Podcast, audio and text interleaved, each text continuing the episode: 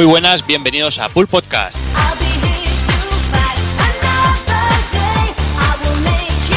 Ya estamos aquí un mes más entre calor, eh, olas de calor, lluvias torrenciales. Estamos en un mes un poco loco. Eh, estamos todos, gente en la playa, gente en la montaña, gente que trabajamos, gente de vacaciones, otros en paro. Pero bueno, estamos aquí, vamos a, repasar las novedades de junio si es que hay alguien que nos escuche. Y bueno, como siempre vamos a empezar a, a saludar a, a, la gente que hay por aquí. Y este, esta vez empiezo por Rup, para que luego no se me queje. ¿Qué pasa, Rup? Muy buenas, pues aquí que vamos, sobreviviendo otro mesecillo. ¿Eh? ¿Cómo va la calor por ahí? Bien, bien, bien, se, se, hace llevadera con el cine gratis y eso, así que bien. Bueno, bien, está bien. está bien. ¿Y qué tal está la, la temperatura por ahí, Hazard? Bueno, pues bastante elevada, porque con tanto juego de teta, pues va en aumento cada vez más. Está la cosa pero, que sí, sí, está que arde, pero bueno, el calor insoportable, como, como supongo que como en el resto de España. Y bueno, pero vamos tirando. Bien hecho, bien hecho. ¿Y qué tal por ahí por el Pratevi? Pues muy bien, la verdad que ahora no hace el calor que hacía la semana pasada y se puede soportar, que ya Pues es bastante. Que mañana, que mañana vuelve, dicen. Que mañana vuelve, pues se podría quedar donde está. Pues sí, pues sí, pues sí. y ya voy con, con Borja, con Doki Pani. ¿Qué pasa, Doki? Pues aquí estoy, que tengo un calor que te torras y aquí en, en hace un calor horroroso, tío, pero bueno. Como no puedo dormir del calor que hace entre el calor y las melenas, por lo que hago es estar todo el día jugando y, después de lo vivido con el Chrono Trigger y el Chrono Cross, pues estoy dándoles otra vez y estoy con el Chrono Cross todas las noches aquí dándole pichurra. Y luego a trabajar, tío, pero es que con este calor es imposible hacer nada. Pues sí, pero bueno, ¿qué le vamos a hacer? Y otro que está ahí trabajando ahí con los perretes, el amigo Takokun. Pues sí, aquí estamos. Tiene niños ahí haciéndole regalos cada dos por tres. Vaya, tocando los huevos y dejando coreanos ahí a cada momento. por eso, ¿no? Pero bueno, ahí vamos. Bueno. Nada, eh, pero bueno, está esta semana de vacaciones, o sea que bien, me lo tomo con filosofía. Sí. Bueno. Nada, y este mes tenemos aquí a nuestro compañero Cato, que, que, al final lo hemos engañado. Vamos a ver si, si lo desvirgamos. ¿Cómo estás, Cato? Bueno, pues aquí intentando no hacer las cosas muy mal y a ver si puedo comentar algo. No, hombre, algo, algo se podrá. Tú mientras tengas cuidado con los, con los trolacos estos de por aquí, ya. Sí, que son muchos, son muchos. Sí, sí, sí, sí. Pues nada, señores, vamos al lío y, y a ver cómo, cómo se da la cosa.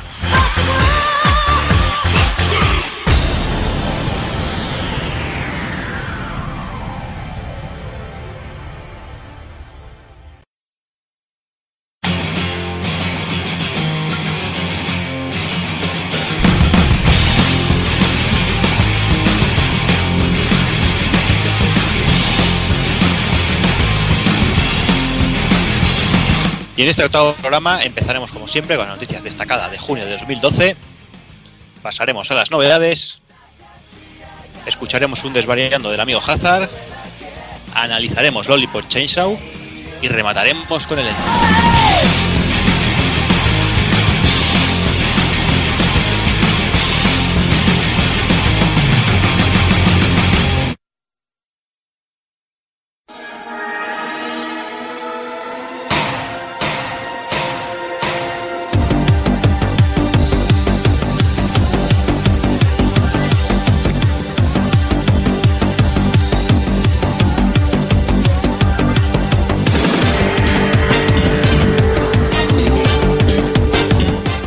parece que, que Nintendo, además de, de, de, haber cogido cariño a las, a las reformas en sus consolas, también le ha cogido mucho cariño este último año a las Keynotes. Y poco después de, del E3 eh, nos, nos, sorprendía con dos y la, y la última era no, nada más y nada menos que el rediseño, entre comillas, de Nintendo 3DS, sacando la versión XL. Y bueno, la anunciada para hace poco, ah, ya mismo la tenemos aquí, que sería para el 18 de julio en Japón y Europa y en América el 19 de agosto a un precio de unos 200 euros más o menos. Eh, como ventajas, eh, tenemos casi un 90% más de pantalla, que es casi casi el doble. Tenemos el doble de autonomía, al ser la consola más grande, la batería será más grande y bueno, durará más, lógicamente, y que vendrá, que vendrá incluida la tarjeta de 4 GB. Como puntos negativos, que esta revisión ha sido nada, se queda, se queda medio camino y, no nos dará la inclusión de ese punto de stick. Y además ya, ya hay noticias que, que, sacarán el propio el Circle Pad Pro para, para, la, para la 3DS XL. Y además, una noticia que no deja de sorprender y mucho es que para abaratar costes, según Nintendo, no traerá el cargador. Dice que bueno que la gente ya, ya tiene sus cargadores de, de la DS Elite, creo que es, no de la DSi, perdón, y de la 3 y de la 3DS originales y se puede usar ese. Cosa que, que yo no lo entiendo demasiado porque si tú miras por, por eBay un, un, cargador no oficial no llega a, a 3 euros. O sea, el precio de coste de un cargador que puede ser un euro o menos, eh, no lo sé. Hazard, ¿tú, ¿tú qué dices? Eh, bueno, me parece que ha salido información de lo que podría costar el cargador y me parece que son alrededor de unos 1500 yens. Ahora la conversión, pues ni puta idea de cuánto estará, pero. Pero ha salido una noticia que lo reducía ahora Nintendo a 1000 yens. Ah, bueno. que tampoco. no, sí, sí, pero ese no es el precio, el precio oficial, dijéramos, de la venta, de Sí, venta de del venta de Me Nintendo. refiero a que tú, tú miras por eBay y miras fabricantes Sí. de cargadores que hay a Sí, millones sí. y los compras por de 1 a 3 euros. Es, es Pero- absurdo. Sí, eh, a ver, es que es absurdo. ¿Y por qué no le suben 1000 yens de precio de la consola, tío, y te dan ya el, el puto cargador? Vaya, ya si es que- yo. Por 1000 yens, tío, cualquiera, cualquiera lo paga. O por 1000 yens, 3, euros. No sé, son un poquito ratas. Sí, es que esa Bueno. es una jugada un poco extraña. Evil, ¿tú, Y- qué, ¿tú qué harás? ¿Caerá una 3DS XL o no caerá?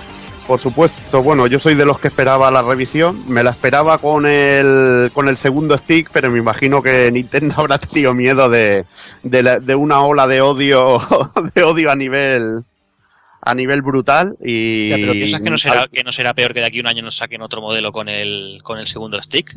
Podría ser porque ya sabes que de la más o menos de Game Boy hay un cojón de modelos de la Game Boy Advance pues también de la DS igual podría salir dentro de uno o dos años incluso otro modelo más. A mí la verdad que lo que más me atrae es lo de la pantalla más grande más que nada porque también no la pude probar en el Game Lab que fue una pena porque no pude ir que había algunas visitas para probar la 3DS y la y la Wii U y no tuve la suerte de, de poder probarla, pero por contactos de, de colegas dicen que el 3D se ve, aprecia bastante mejor, que no lo pierdes tanto de vista y no sé, creo que el aliciente de, de pantalla más grande, que se vea mejor el, el 3D y que te dure un poco más la batería, creo que está bien. Y, y aparte que ya han empezado a salir juegos más que interesantes y a mí al menos se me ha hecho apetecible. Yo, la verdad, si os interesa mi opinión, eh, creo que el hecho de que la consola salga así eh, es simplemente porque Nintendo prefiere tocarnos los cojones antes que reconocer que se equivocaron. O sea, ya de entrada la 3DS tenía que haber tenido un segundo stick, un segundo analógico, porque si no, para cualquier juego que necesita mover la cámara, era un puto coñazo. Y las primeras versiones que yo probé del Kid Icarus, por ejemplo, ya se veía que, que hacía falta un segundo stick, un segundo analógico. Entonces, eh, yo creo que ha salido sin analógico simplemente por no reconocer que se equivocaron. Sí, pero por ejemplo, aquí Tegarus me parece que no, no lleva el segundo stick, a pesar de que ya lo habían sacado. Sí, bueno, pero ya te digo, o sea, yo no sé cómo se jugará la versión final, pero la versión inicial que yo probé se jugaba con el ojete, o sea, tenías que tener el, el, el lápiz por un lado apuntando en la pantalla, con el gatillo derecho a- para disparar, entonces era incomodísimo, o sea, a mí se me hizo incomodísimo jugarlo. No se Sí, sí. juega mal, no se juega mal eh, Mm, Taco Pero Kun, que, la verdad. pero que lo que yo me vengo a referir, o sea, no es por discutir sobre el Kid Icarus, es simplemente que ya en ese momento ya se vio que les hacía falta un, un analógico. Es que era, era de pura lógica. Y han sacado la consola sin un segundo analógico porque prefieren hacer eso antes que reconocer que se equivocaron. O sea, su honor es por encima de todo. Hostia, no sé yo si, si puede llegar a, a eso. Es que tampoco lo veo, no lo veo imprescindible. O sea, todos los juegos que están saliendo, quitando Resident Evil y creo que poco más, de momento no lo están necesitando. Y el y, y Resident Evil no es suyo, o sea, yo creo que el diseño, supongo que puede ser que lo hayan acertado o no, supongo que si ellos lo quieren lo quieren aprovechar para futuros, supongo que esto sí que ya meterán en un segundo stick y nos meterán otro otro rediseño y todas esas cosas. Yo creo que lo que tendrían que haber hecho los, los altavoces primero, cambiarlos de sitio y haber, haber aprovechado el marco ese que te queda alrededor para poder hacer la pantalla todavía un poquito más grande. Pero bueno, en Nintendo supongo que más adelante ya se verá. Seguro que la sacan con dos sticks, eso no cabe duda. Y bueno, alguien habrá que la comprará. Y bueno, y de una noticia que era, que era bastante obvia, saltamos a otra que, que, bueno, que, se ha confirmado ahora, ya todos sabíamos, y nosotros que, Kojima ha confirmado que, que está desarrollando Metal Gear Solid 5. En el último número de la revista IGN Magazine eh, contiene una entrevista a Hideo Kojima, que es la que, bueno, que confirma que está trabajando en él y que el juego en sí llevará mucha más infiltración y espionaje y, y que anuncia que también empleará el motor, el Fox Engine. Eh, textualmente las palabras de Kojima fueron eh, sobre Metal Gear Solid 5 puedo deciros dos cosas. Será más una cuestión de infiltración, de espionaje y de convencer a los personajes de hacerte un favor, como el último Metal Gear Solid. Y me gustan mucho las ideas de interacción social de Deus Ex Human Revolution, pero ya veremos. Dice, además dice que no dice nada más que si no la ninja de relaciones públicas la va, la va a cortar trocitos. Eh, ¿qué, qué me dices tú, Ruth? ¿Qué opinas de, de este Metal Gear Solid 5? Pues yo opino que ya está este hombre creando hype otra vez. Y mientras que no me ponga una pantalla con lluvia como cuando el Peace Walker, pues estaré contento. Pero, claro, dice lo de más exploración e infiltración. Si es un rollo al Peace Walker, que además me la acabé hace poco la remasterización HD, y debo decir que es un juego brutal. O sea, me parece uno de los mejores Metal Gear de lejos. Ah, me parece un juego buenísimo y bueno, si va a ser así, perfecto. Si lo de pedir favores a tercero lo va a hacer en plan interacción social, como dice, y quiere hacer una especie de Deus Ex Human Revolution, pues perfecto. O sea, si le mola ese rollo, guay. Y ya luego, bueno, va a ser, parece claro, yo creo, vamos, que va a ser claro eh, que va a ser el Big Boss, el prota, pero con este hombre ya sabéis que no se puede, no se puede hacer mucha, mucha conjetura. Y bueno, a ver si hace, va a ser acojonante y va a ser, yo me lo voy a pillar, así que me va a dar igual lo que haga. Yo creo, yo creo que a este paso la historia de Big Boss no se acaba, porque supongo que alguna vez hará algún juego en que cree, bueno, el Outer Heaven y al final haga algo que el, eh, el gobierno de los Estados Unidos esté tan en contra que mande a Snake para, supongo que para empalmar la historia ya con el, el que sería Metal Gear 1. Pero bueno, Sí, pero, pero, pero no, no, porque sea, el Outer Haven no es de momento la base con la que acabas en. ¿Sabes lo que te quiero decir? Sí, La base en la que acaba- que no lo haya jugado. Sí, vale, no, pero, joder, pero sabes que el mismo va a acabar creando Sí, sí, sí, sí. el rollo. Entonces, pero que la base que tienes en los militares sin fronteras no es de momento eso. Que va a ser. eso, Ese es el argumento de Metal Gear Solid 1, o sea, de Metal Gear 1 de MSX. claro. Claro. Claro, exactamente, breve, exactamente, exactamente, exactamente. Pues eso es lo que te quiero decir, que si tira por ahí, pues eso, será un remake de los antiguos, que es lo que estamos esperando desde hace, ni se sabe, ¿sabes? Puede ser brutal.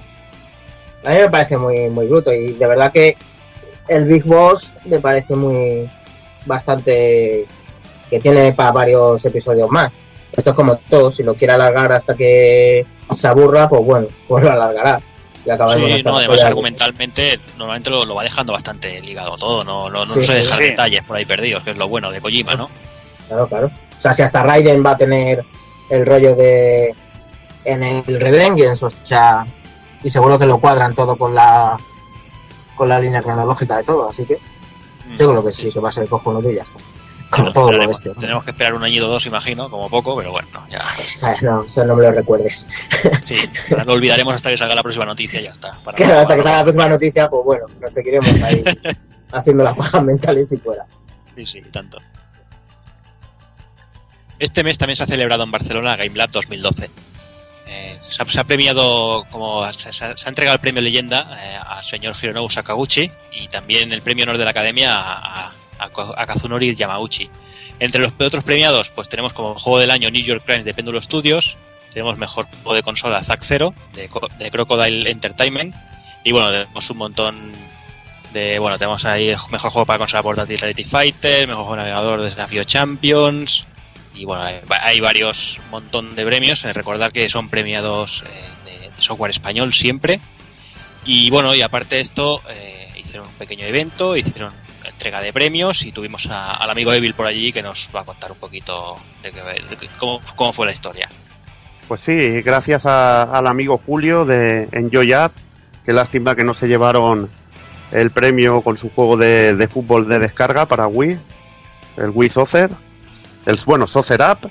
Y bueno, podrían haber presentado alguna cosilla más, la verdad, pero bueno, gracias a ello estuve casi como aquel que dice en primera fila en los premios y, y la verdad que fue una gala bastante buena. Empezó un poquillo, un poquillo chunga con el típico mensaje de, del ministro de Cultura y, y otras polladas, que bueno, pues es capaz de aburrir a una mosca, o sea que no empezó muy bien, pero bueno, luego salió presentando el actor Alex Dougherty, un especialista de estos en monólogos, y la verdad que fue bastante cachondo, estuvo haciendo bastantes chistes así rollo friki, y la gala la hizo bastante amena. Pensar que una gala de con entrega de tantos premios suele ser aburrida, pues la verdad que fue bastante cachonda, y hubo momentos realmente buenos, también una coña con el creador de con el creador de, de Laser Suites, eh, Larry, que, que se marcó allí un chistecillo, el hombre, y nada, se pasó bastante bien, bastante bien. Eh, yo quiero comentar una cosa. Te encontraste por allí al Sakaguchi y te hiciste una foto, ¿no? No te costó Sí. 20 euros como a mí con el negro de Cazafantasmas. No, no me costó 20 euros, Hazard. Por suerte se pudo pillar ahí.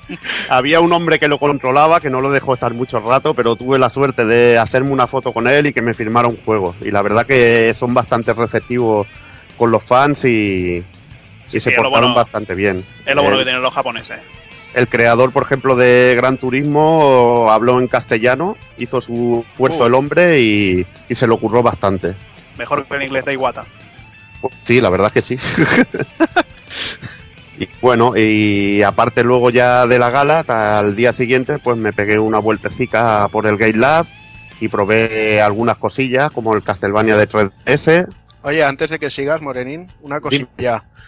¿El Sakaguchi llevaba su tabla de surf o fue en plan normal? No llegaba, no llevaba la tabla de surf, pero si quieres, si quieres arder, muchas de las fotos te las hacía, ¿sabes eh, lo que hacía Ronaldinho con la, con las manos? Sí. El tipo aquel del surf, ¿sabes?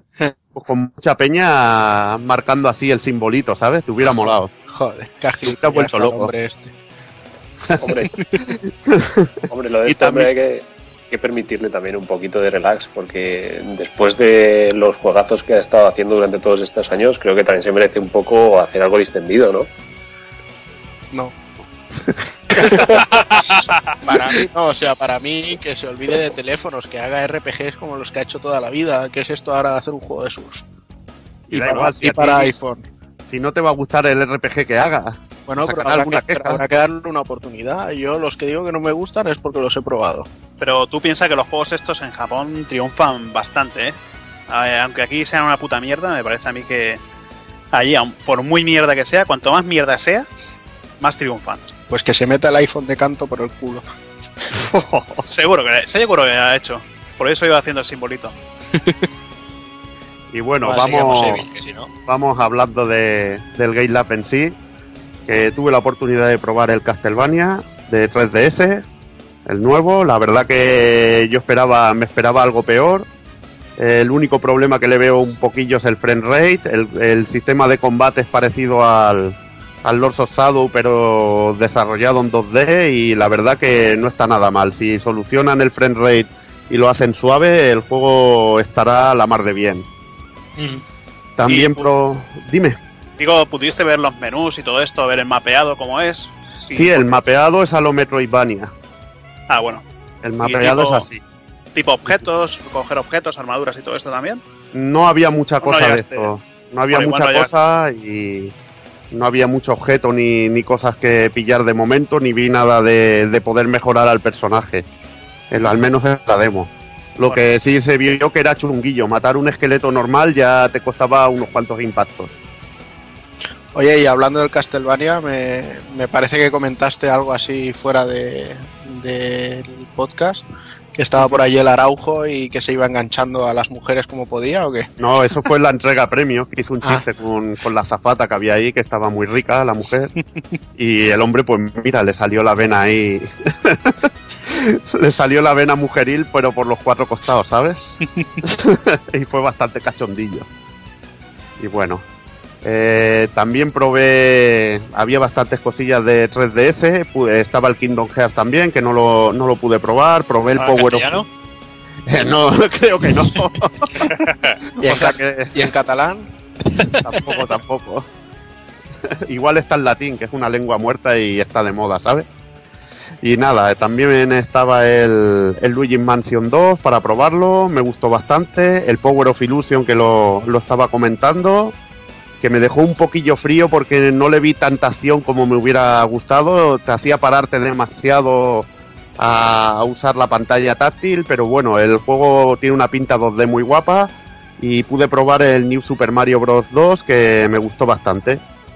También había cositas de, de Play 3, que estaba el nuevo Sly Cooper, que la verdad me, me pareció fantástico el juego, funcionando a 60 frames por segundo, una suavidad genial y una carga gráfica bastante potente.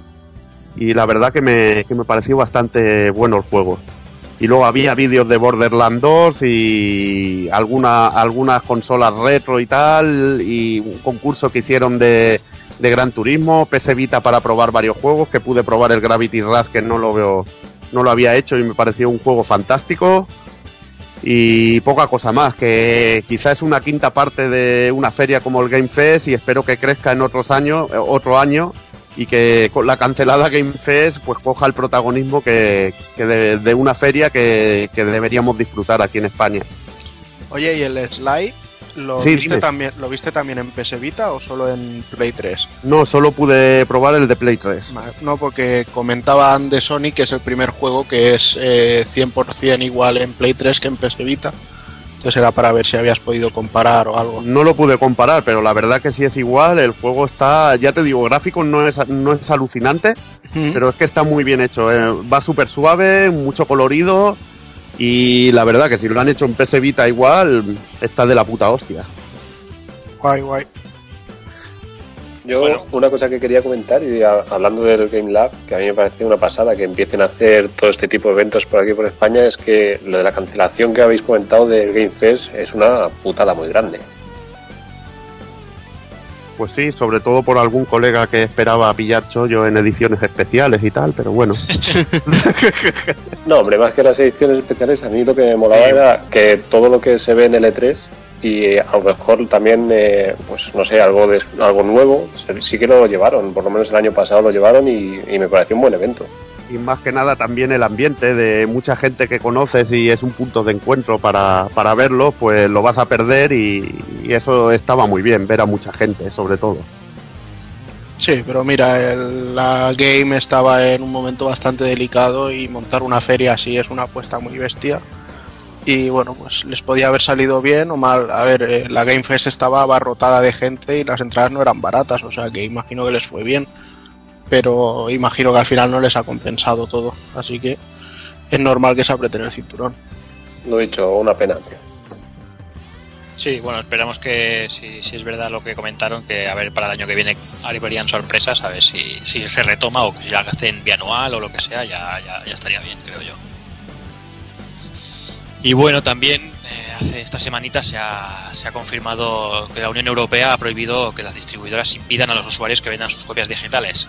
Básicamente han dictaminado que, que un autor o distribuidor de software no puede, no puede oponerse a que los usuarios de contenidos descargables puedan revender sus, propias licencias. Eh, eso sí, con unas pequeñas premisas, ¿no? El, el vendedor no, no se podrá quedar con una copia, ob- obviamente, y que el comprador deberá siempre poder descargar el juego desde, desde medios oficiales, que no tenga que hacer ningún trapicheo, ninguna cosa rara. Es decir, yo te vendo tu, mi licencia de Steam de lo que sea y tú te conectas, te, tu numerito, te lo bajas y fuera. Y bueno, aún, de todas maneras, aún que falta que se ratifique, pero bueno, es un buen paso para, para defender los, los derechos de los usuarios, ¿no? ¿Tú qué opinas, Cato? Hombre, a mí lo del tema digital es algo que, que me, que me resulta un tanto extraño. Tanto de comprar, vender copias digitales, revenderlas luego de segunda mano. Yo no, yo no le veo mucho sentido, pero oye, que igual que se hace con la copia física, si alguien quiere revender su copia digital, está en pleno derecho. Y ahora mismo pues nos han dado la razón en ese sentido. Sí, no, claro, es eso, ¿no? Tú tienes tu copia digital, te cansas y la quieres vender, la vendes. Oye, eso es, es tuyo, ¿no? Es un mercado, yo creo que es un mercado libre y que, y que debe poder hacerse. Claro, lo que no tengo yo muy claro es el tema de, de los códigos estos, que tú tienes tu código, el otro el suyo, tendrás que anular tu primero para que el otro active. No, no sé cómo funciona, la verdad. No Sí, supongo que como no está pensado todavía, en las empresas obviamente eso no, no les interesa, ¿no? Y supongo que hasta que no se, se ratifique esa sentencia no, no, no, no encontrarán un sistema, ¿no? Que, que eso, pero supongo que sí, será can- cancelar un código y que lo cambien por otro o, o lo que Sí, sea. ¿no? el, el tema es cómo se tomarán esto las, las distribuidoras desde el punto de vista de que ya no les hace ninguna gracia que revendamos nuestras copias físicas. Entonces, si empezamos a vender también las digitales, no sé, no sé cómo, cómo lo van a parar porque de algún modo lo querrán parar. Sí, no, eso seguro. Eso seguro. Y nada, bueno, veremos cómo, cómo va evolucionando la cosa. Que también se rumorea por ahí que, que también vuelve Mega Upload y todas esas cosas. No sé, están las cosas. Ahí están las, las aguas revueltas. Y para acá las noticias vamos con la, con la Japan Expo que se está celebrando este fin de semana, que aunque no pertenezca al mes de junio, bueno, ya que estamos y nos pilla de, de actualidad, vamos a comentar un poquito. Y bueno, en esta feria de, de París está, está Bandai y CyberConnect 2 dándolo todo a tope y nos empezaron mostrando el primer trailer de Naruto Ultimate Ninja Storm 3, que, que bueno, como, qué pinta, qué pinta que tiene Dagoku. Vaya que sí, la verdad es que bueno, CyberConnect siempre nos sorprende con, con cualquier chuminada que nos enseñen y esta vez no ha sido diferente, o sea, enseñaron una scan mal puesta y este tráiler y, y ya hemos flipado, pero bueno, más que sobre el tráiler solo, que en sí ya nos enseña que vuelven las boss battles y un combate ahí entre Sarutobi y el Kyubi, lo que hypea de verdad es todo lo que han ido comentando de que bueno el sistema de combate que ya sufrió algunas mejoras en el Generations va a seguir evolucionando, van a seguir añadiendo cosas nuevas para hacerlo un poco más completo, que va a ser el Naruto que más personajes tenga, o sea que superará los 74 del Generations y no sé, yo creo que puede estar muy bien. Eh, sin duda, si saliera en el 2012 todavía estaría un poco ahí dubitativo sobre la calidad, pero viendo que se va al 2013 yo creo que incluso les da tiempo de que termine el manga y el anime, que parece que ya está el manga al menos terminando. Y el anime por ahí, por ahí llegará. Así que veremos a ver. Sí, sí, sí. Y bueno, y CyberConnect también nos, nos da un sorpresón, una alegría que increíble. O sea, hace una semanita apareció un- una cuenta atrás de la página de, de Namco Bandai que, hablaba de un All-Star Game y, y bueno, yo por lo menos personalmente me imaginaba ya otra mierda de, de Smash Bros. con personajes de Namco Bandai. Pero no, salió el tráiler y vimos Jojo Bizarre All-Star, brutal, CyberConnect 2, juego de lucha, gráficos 3D, Takokun, o sea, tiene una pinta increíble. Pues sí, increíble es poco y la verdad es que, bueno, habrá que ver mm, la cantidad de personajes que nos meten, pero viendo que ya con el tráiler han confirmado que salen los siete arcos argumentales de, del manga, pues parece que tienen espacio para meter chicha ahí a lo bestia. Y bueno, eh, hay que decir también que aunque lo hace CyberConnect 2, eh, en vez de reutilizar lo que es el, el, motor de combates que hacen con Naruto y el hack o incluso con el Asuras Wrath, parece que esta vez han optado por un juego en dos dimensiones, con gráficos en 3D. Y no sé, hay, hay esperanzas. Sin duda será un trabajo muy difícil superar al- a la versión que hizo Capcom en su día, pero pinta, pinta muy bien la cosa. Sí, yo eso que has dicho de... Yo también tenía miedo de que fuera a ser en 3D y que se utilizara ese tipo de, juego y yo cuando vi que iba a ser en 2D a mí me pareció fantástico. Ya desde el momento que vi la noticia, yo no, me- yo no me lo podía creer. Que, eh, yo lo que menos me esperaba que era un Jojo Bizarre a, a estas alturas y a, y a día de hoy, tío. Y sobre todo ya al ver que va a ser un juego en 2D, a mí me lo tienen vendido, tienen mi pasta encima de la mesa sí o sí. Yo es que a mí, por ejemplo, CyberConnect, eh, no sé, me ha demostrado que, que todos los juegos que, que ha, ido sacando, la mayoría me, me han encantado. Y, y este, siendo JoJo's Bizarre y CyberConnect, yo creo que, que va a ser un muy buen juego. Y, y no sé, y podría ser que, que aquí nos cogiera y CyberConnect nos hiciera un Dragon Ball bien hecho, ¿no? No estaría, que no estaría nada mal, ya puestos a soñar, Namco Bandai tiene la licencia por ahí, y mira, Algún día, sería Dragon bonito. Ball, un One Piece, será Sí, por sí, juegos. Sí, sí, sí, sí, estaría, estaría bien, estaría bien. Y nada, Takokun, también, ya sabes, tu querido, bueno, nos lo, nos lo comentaba fuera de micro, nos lo, nos lo dejaba, rum- rumoreaba que tendríamos noticias de Tales of Cilia, eh, David Castaño el otro día, y bueno, parece que, se confirma, ¿no? Tales of para Occidente en 2013. Pues sí, eh, también han aprovechado, ha salido el Hideo Baba a confirmarlo. Y bueno, no solo ha dicho eso, eh, bueno, hay webs como GameKio que ya dicen que, que el juego llegará en multi 5 y traducido a las cinco a las lenguas más utilizadas en Europa. Pero sobre este punto yo quiero remarcar que eh, Bandai Namco Ibérica todavía no ha enviado la nota de prensa oficial y la que sí hemos visto es la, la europea en sí, la, la del la de la empresa, y ahí no dice nada de idiomas, o sea que de momento eso hay que cogerlo con pinzas. Lo que sí que ha dicho Hideo Baba es que si Shilia vende bien, que parece que tiene todas las posibilidades, que veremos el Shilia 2 también sin, sin ningún problema. Sí, pero lo que es de la traducción al castellano, yo es que ya no me espero un Tales al castellano, sinceramente. Pero de nunca, es que no. no, yo ya lo tengo metido la cabeza que va a estar en inglés y lo voy a tener que jugar en inglés, ¿sabes? Tampoco. Bueno, Tampoco. los que llegaron en castellano tampoco les hicimos asco, o sea, Ah, Tampoco, hombre, claro. Sí, es por poner, pero, pero, pero yo, por eso, yo no, no me atrevo a, a aceptar esa confirmación hasta que no lo vea de... Ya ni, ni eso, ya hasta que no lo vea en la tienda, porque aunque no fue un problema de Bandai Namco, sino de Atari, que era la que tenía la licencia en aquel entonces, hay que recordar que el Vesperia hasta el último momento se dijo que llegaría en castellano también y, y luego una mierda para nuestras bocas. Sí, sí. Pero bueno, pues nada, toca esperar como siempre. Y bueno, con esto cerramos las noticias y vamos, vamos con las novedades.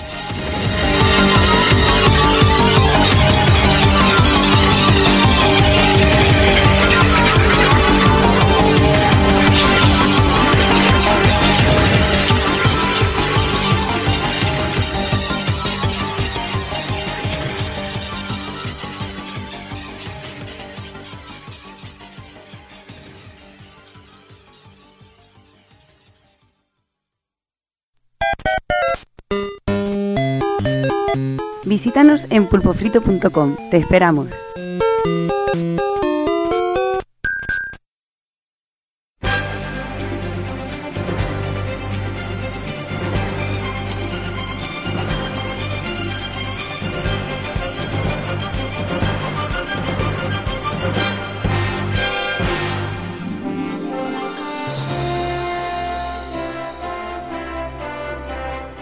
Y comenzamos las novedades del mes. El día 5 de, de junio salía Virtua Fighter 5 Final Showdown, eh, descarga directa. Y sé que Evil es fan de la saga y sé que lo está disfrutando muy a lo loco, aunque no, no es una relación plena, ¿no, Evil?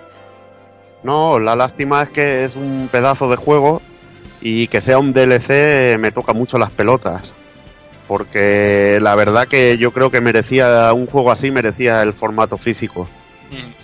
Porque es un señor juego a nivel de opciones de opciones, de explicarte cómo funciona Virtua Fighter, eh, de, la, de la cantidad de, material que incluye solo ya en juego normal, sin necesidad de los DLCs de, para poder perso- personalizar a tus personajes, es una maravilla, porque es que han hecho el sistema dojo explicándote todos los sistemas de juego de una manera genial y te explican, por ejemplo, cómo, cómo hacer contras a las llaves, cómo pasar de en los movimientos laterales, cómo pasar al ataque, te explica el sistema de juego como, como nunca un, un- nunca te lo habían explicado en Virtua Fighter, que es un juego muy bastante complejo que si quisieras masterizar tendrías que echarle horas y horas y horas.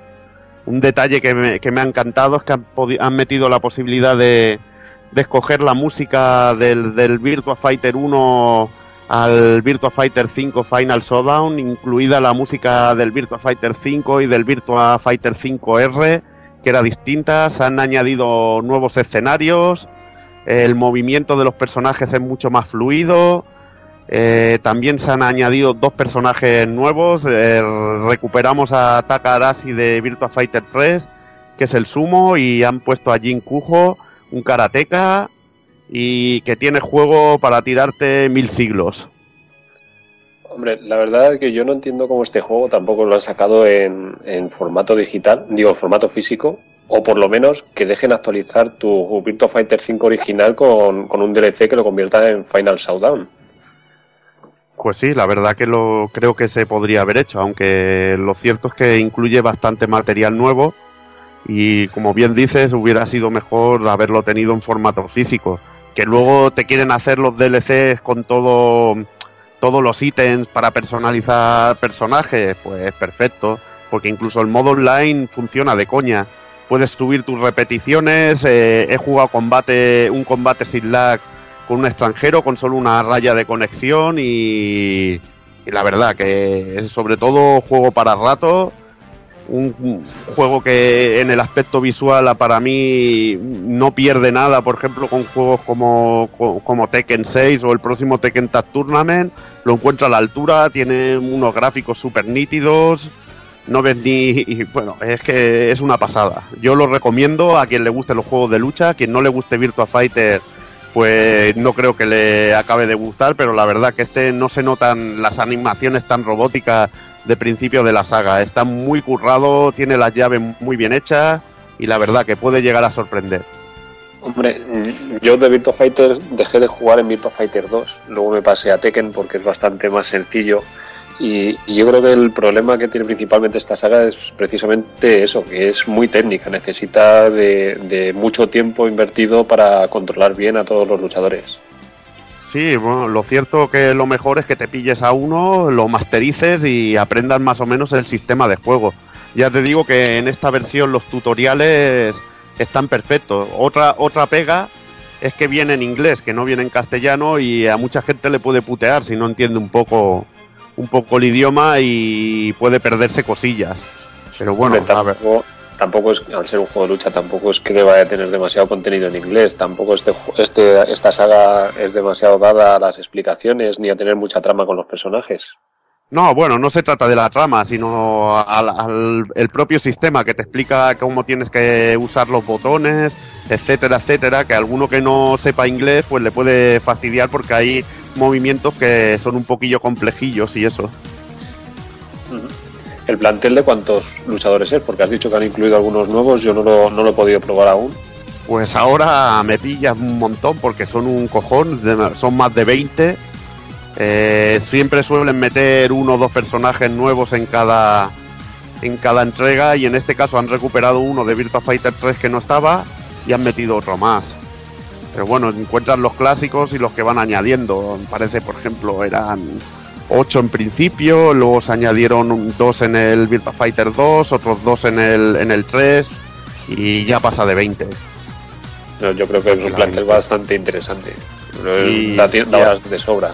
Y a ti que te gustan las artes marciales, pues hay un montón de, de tipos de ellas. Sí, sí, el problema de Virtua Fighter conmigo es que es demasiado complejo y yo no, no sé darle ni al Street Fighter como para ponerme con este. Bueno, cuestión de tiempo y de ganas. Lo probaremos. ¿Y el precio, Evil? ¿Cuánto, cuánto está? ¿Te acuerdas? 1200 Microsoft Points. 1200 En este y- caso, Y en Play creo que eso deben ser unos 13 euros, ¿no? Creo que por ahí, 12,95 por ahí debe andar. más o menos. Muy bien.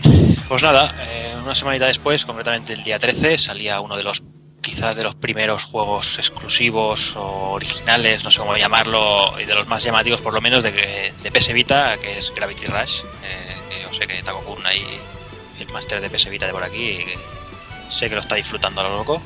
Pues sí, la verdad es que lo pillé en su día con el lanzamiento y bueno, aún no lo he terminado porque lo voy jugando a ratos, pero la verdad es que me ha sorprendido muchísimo, ya no solo como juego, sino el, el apartado técnico sobre todo y, el artístico por encima del técnico me han, me han parecido impresionantes. Eh, hace un bueno al principio cuesta un poco hacerse con el control por todo el tema de la gravedad el uso del giroscopio el saber cuándo tienes que dejarte caer en plan bomba y cuándo no pero la verdad es que se maneja muy bien y se hace muy muy intuitivo al final y bueno está está muy guay tiene un un punto quizás demasiado de que acabas pareciendo una chica de los recados ¿sabes? Lo típico eh, que puede pasarte en cualquier juego de mundo abierto de eh, ves aquí, tráeme un polo de fresa, ves aquí y lleva esta caja, ves aquí y habla con este. Pues también pasa en algunas misiones, pero bueno, luego esos son todas las secundarias y luego tienes las de historia que bueno, eh, siempre parece que ya has visto todo el mapa y luego se te acaban uniendo más zonas, eh, cada vez más, eh, luego vas a otras zonas diferentes a las que no tienes acceso normalmente como si fuera ciudad y no sé, está, está muy muy guapo. La verdad es que a todo el que tenga PS Vita le recomiendo que se haga con él porque es, es impresionante. Sí, yo apoyo totalmente la recomendación de, de Juanan porque a mí me ha parecido un juego increíble y sobre todo, como bien has dicho, a nivel artístico yo creo que es una auténtica delicia y correr la PS Vita de, a las mil maravillas.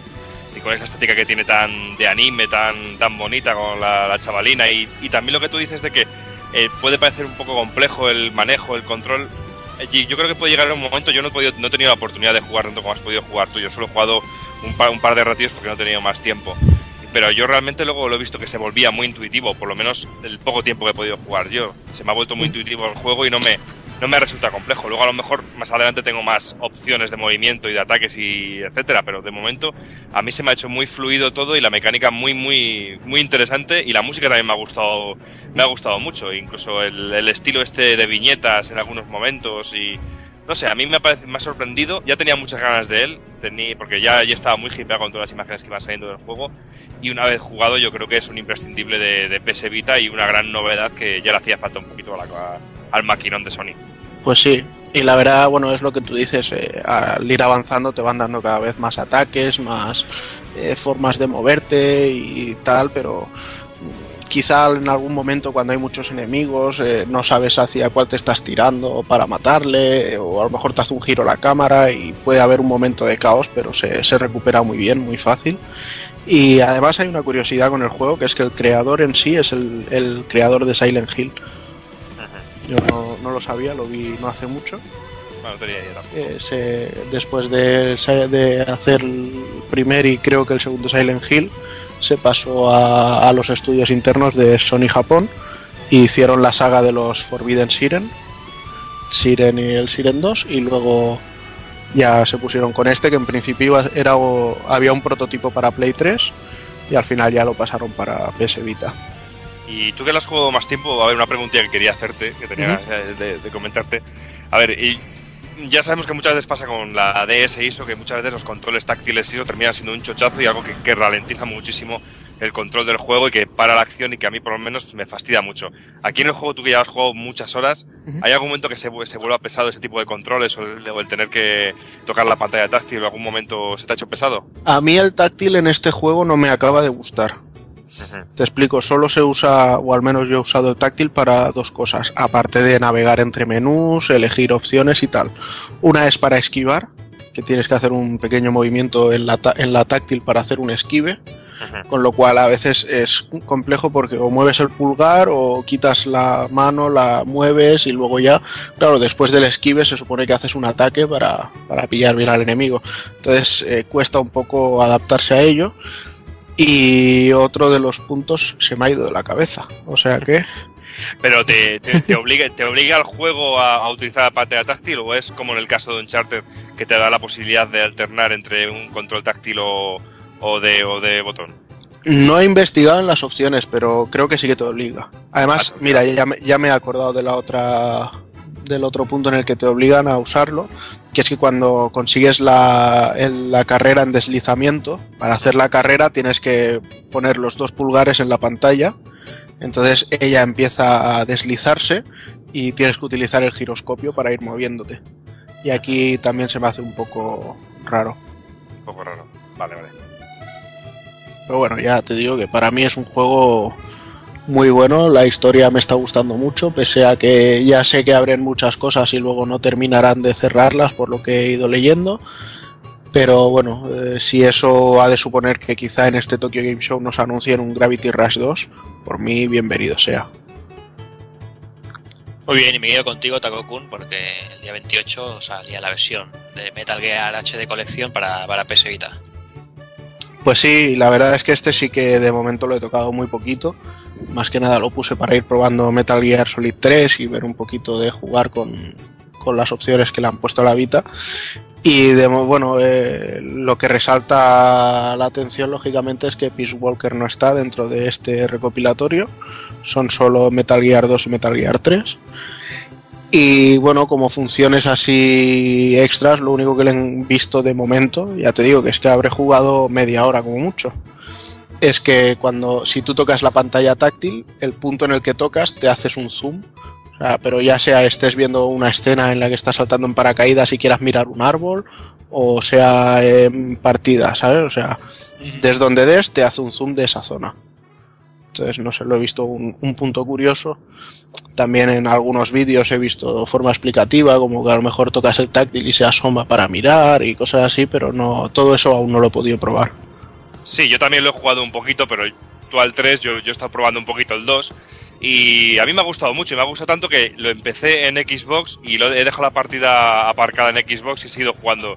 Y he empezado a jugarlo en, en PS Vita porque gráficamente está guapísimo y el control con tanto con la pantalla táctil como con el- los dos sticks es una auténtica delicia, está muy bien, ¿eh? Y yo creo que es un remake muy muy bueno y yo creo que es una gozada tenerlo en PS Vita. Para mí lo tengo, ya lo tengo.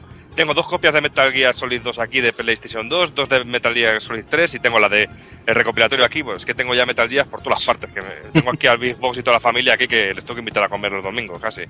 Pero ya, ya te digo, es un- eh, por lo menos yo no he jugado todavía al 3, pero el 2 es, una- es una auténtica delicia. Mm. Pero también me pasaba con el recopilatorio en las plataformas de sobremesa, que el 2 es el que más me ha llamado la atención porque, no sé, me, ha gustado mucho el trabajo que se ha hecho con el 2 en ese sentido. También es que tengo un cariño especial al 2, no sé, desde que salió siempre ha sido de esos metal que siempre les he tenido más el corazoncito, pero ya te digo, en esta versión de PS Vita, salvando el que falta el Peace Walker, por razones más que obvias y las cuales no comparto y, y no entiendo, pero para mí es un recopilatorio idóneo y, y obligatorio realmente. Yo creo que es, que es perfecto para tenerlo en una Vita. Hombre, ya sin el Peace Walker ocupa 3 gigas y pico la versión digital, o sea que Sí, sí, sí. eh, se- yo creo que se les hubiera ido mucho y además no hubieran hecho realmente, yo creo lo principal es el negocio, o sea, si tienen la versión de PSP para descargar en PS Vita, pues habrán dicho para qué. O sea, si quieren jugar al Peace Walker que lo descarguen, que lo paguen también y que lo descarguen, no sé, es mi opinión. Sí, pero quizá hubiera estado bien, ¿no? La, la versión remasterizada que salió. Si no, hubiera, hubiera, 3. hubiera estado cojonudo. Aunque no eso, pero me refiero que, que por lo menos estuviera en, en la Store esa versión, ¿no? Porque supongo sí. que la que está debe ser la original La- de PSP. exacto. Claro, sí, sí. Pero bueno. Y bueno, pues nada, tampoco vamos a, a ponerle pegas porque es lo que hay. Y el día 29 salía Spirit Camera, la memoria maldita, que Hazard un poquito. Bueno, pues a ver, es, en un principio es un juego que no iba a comprar porque había leído muy, malas cosas de él, pero tras encontrarlo por 25 euros, eh, bueno, decidí darle una, una oportunidad. Y me parece bastante original cómo se ha llegado a utilizar la 3DS con este juego.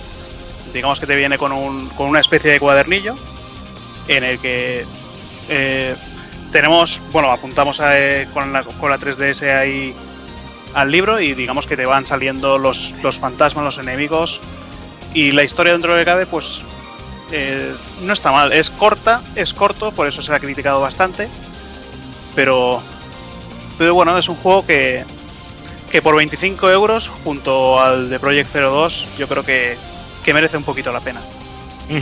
Y ya que estás con Project 02, bueno, coméntanos lo que también salía el mismo día Project 02 para la versión para Wii.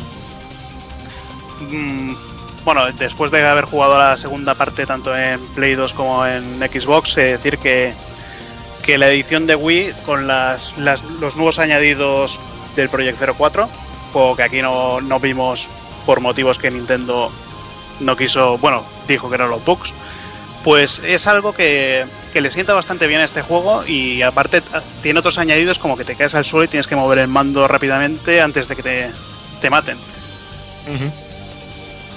Contando con eso, con que la historia es la mejor de la saga. Yo Sí, por yo creo- 25 euros. Claro, y yo creo que también que tiene un control y un manejo que es idóneo también para, para la Wii. ¿Sabes? Y a mí es un juego que me gustó mucho cuando lo tenía en PlayStation 2 y no sé, de lo que tú dices, que también está un precio muy asequible en Wii, que tiene unas novedades muy guapas, como eso que tú dices de que se cae al suelo y que, hay que agitar el mando, o lo de buscar ítems por, por los rincones y por eso, que sabes que, no sé, a mí me pareció un juego muy original en su momento y ahora, bueno, no deja de ser un refrito. Es un refrito, pero no sé, también ha salido a un muy buen precio y no sé, es que me gusta, no sé, a mí me, a mí me gustó mucho en su momento y me está gustando mucho ahora también en Wii. Y también viendo la escasez de títulos que hay ahora mismo para la consola de Nintendo, ¿sabes? Yo creo que también es una más que buena, más que buena opción. Bueno, yo creo que lo que sí que podrían haber puesto es un poquito de, de compat- compatibilidad con el control clásico. Porque, a ver, tú dices que está muy bien implementado el control con el mando de Wii, pero es que realmente con el mando de Wii solo controlas lo que es la linterna cuando vas andando por la casa. Y un poquito la, la cámara de fotos. Es algo que, que no, no veo muy bien que nos haya podido incluir. Ya, pero bueno, ya sabes que es la tónica también en los últimos tiempos de no hacer las cosas de todo bien, ¿sabes? Pero no sé, también el manejo de la, de la linterna a mí me parece muy guapo. A mí sí me ha, No sé, a mí es que yo también eh, juega el corazoncito un poquito en todo esto, tío, ¿sabes? Y yo lo tengo, es un juego que tengo mucho cariño por un montón de razones, ¿sabes? Y, y yo lo estoy disfrutando mucho también ahora. Lo estoy disfrutando como, como cuando lo jugué por primera vez, realmente. No, no, eh, yo igual. Bueno, al parecer Nintendo ha comprado a esta gente, ¿no? Para hacer más juegos. O sea Pues- que podríamos ver en Wii U una manera de usar la cámara con la pantallita, ¿no? Es Que que podría eso ser seguro. Yo, bastante cachondo. yo creo, creo que, que con él, bueno, di, di. ¿No? Que podría ser bastante cachondo y hacerlo original. Sí, eh, yo creo que harán, pues eso, que con el mando de Wii U controlando la cámara de fotos. Y por fin será el primer, el primer Project Zero en HD, que ya, ya iba tocando, macho. Que desde que lo compraron, Sí, pero eso que tú dices tiene mucha razón. Sí que puede tener un montón de usos muy interesantes el mando de la, de la Wii U con la pantalla haciendo fotos al espacio de tu propia habitación. Alguna chorradita de esa seguro que implementan. ¿Sabes? Yo creo que sí que puede tener. Mientras no sea un Red Steel de estos que intente hacer de todo y luego realmente no haga de nada y sea todo un pastiche.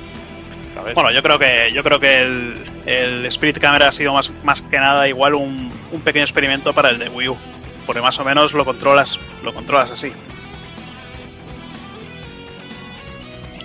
Muy bien, y bueno, ya para cerrar, en que no toca no tocaría eh, novedades, pero bueno, eh, ya que ha salido esta semana, se ha, visto la luz Resident, Evil, la demo, eh, y todos los que habíamos comprado Dragon Dogma, pues bueno, podíamos, podíamos, teníamos acceso, y bueno, la gente, aquí me parece estamos divididos y unos cuantos ni siquiera la hemos querido ver, otros, otros sí que la han jugado, y bueno, nos, nos contaron un poquito Evil, un poquito, sin, sin destriparnos nada del argumento. Bueno, pues yo no la quería ver en principio, pero la otra noche que estábamos charlando ahí por el Messenger, acuérdate que te digo, hostia, me voy a dormir. Y leo un Twitter por ahí, está la demo del Resident Evil. Y ya sabes lo que hice, ¿no? Ahí me la puse a bajar, estuve charlando un ratejo y me puse a jugar. Quería probarlo más que nada por verlo y ver qué, qué había hecho Capcom. Y la verdad que un, un señor juego, a nivel técnico es una brutada. Y luego me ha sorprendido sobre todo que te viene la demo, puedes escoger a, a los seis personajes en sí que, que vas a poder llevar durante el juego, pero igual hay alguna sorpresa más. Y, y tres, tres tipos de jugabilidad sobre todo, que es lo que me ha sorprendido. Eh, te, te encuentras en la historia de Leon que, que es más a los Resident Evil clásico, una pantallita así, bastante, todo bastante oscuro, no es que haya muchos zombies, los zombies son más al estilo también antiguo, hay susticos y estas cosas, suspense, y nada, también me ha molado bastante, quizás el que más me ha gustado de todo. Luego la otra demo con, con Chris, que la verdad que ha, que esa ya es rollo juego de acción, pudiéndote cubrir eh, detrás de, de objetos, bueno, de, detrás de cualquier parte del escenario y disparar. El tipo de zombies también es, es distinto, in- si se le pueden llamar zombies, porque es algo raro. Y ya la tercera, la tercera sería ya un rollo Resident Evil 3. Te sale un pedazo de, de bichaco persiguiéndote y, y flipante. La Bueno, verdad, sobre todo, yo- Bueno, fue, fue un poquito lo que se nos prometió desde ya hace unos meses, ¿no? Lo de tres tipos de jugabilidades y también tres formas diferentes y tres dif- finales diferentes del juego, ¿no? Que para completar la aventura completa ya que pasas el juego tres veces con cada uno de los tres personajes. Y yo creo que también es algo muy bueno para alargar también la vida del juego total. Estoy hablando Sí. desde, la, desde la total ignorancia porque yo no he puesto la demo. Eso sería pecado en mi caso porque no pienso poner ni ver un maldito vídeo hasta que no salga el juego. Lo cierto es que la demo no te va a enseñar mucha cosa y, y son cortitas. Eh. Hay bueno, bastante vídeo y esto. Y, y lo que más vas a poder apreciar es que el nivel técnico es muy bueno, la expresión facial a mí me ha flipado y espero con ganas poder echarle el guante. Bueno, yo de todos modos, para que no me pase como a ti y caer en la tentación, ya regalé por ahí mi, mi copia que venía con mi Dragon Dogma por si acaso. ¿Sabes? ¡No! Alabado seas, alabado seas. sí. No, yo, a ver, yo la verdad estoy jugándolo ahora mismo, ahora mismo tengo el, mano en la- el mando en la mano y bueno, eh, pues lo que decía lo que decía Evil, yo he probado, primero he probado con Leon, es más de suspense, de sustos y bueno, al principio pues eh, empiezas controlando el personaje que no te dejan ni siquiera correr y está bastante bien. Luego, pues Chris, eh, acción total, disparo, pues coberturas todavía no he encontrado. No sé. no, no las, sé co- si- las coberturas Hazard las tienes que hacer con el arma apuntando. Si no, no te Ah, cubres. Curioso. Es el, el sistema es así. Si tú te mueves y quieres pasar un objeto, se usa Hostia, el mismo botón. Se ha agachado detrás de una pared. Ahí está. Tienes que tener el arma apuntando para poder usar las coberturas. Bueno, y por eso. Y el, el Jake, o como se llamaba, eh, todavía no lo he probado. Yo supongo que, que como dices tú, al menos eh, han prometi- eh, nos han dado lo que han prometido. Y bueno, a ver, a ver qué tal la versión final. Pero gráficamente se se ve bastante bien, ¿eh? Sí, bueno, eh, tiene el típico problema del MT Framework, que es lo del Sí, script bueno. tearing, pero bueno. Sí, además de duración, comentaban que, que cada una de las partes duraba un 75% de lo, que, de lo que duraba Resident Evil 5. O sea, Y no que era- y no- teóricamente, Y no era un juego corto Resident Evil 5, ¿eh? no, por eso digo, eso sería casi. No, no llega a ser el triple, pero de- de- debe ser dos veces y media o algo así Resident Evil 5, más o menos. Y encima que las podamos jugar cooperativo online, que eso es lo Mm. mejor. Sí, sí, no, no, no. Firme candidato a Otis, es que habiendo quitado el, el metal por, de por ahí, Pues sí. tiene, tiene todos los números. Pues nada, señores, yo creo que con esto ya hemos dado un repasito a las novedades del mes y vamos a ir con, con el desvariando de Hazard y vamos después a por el análisis.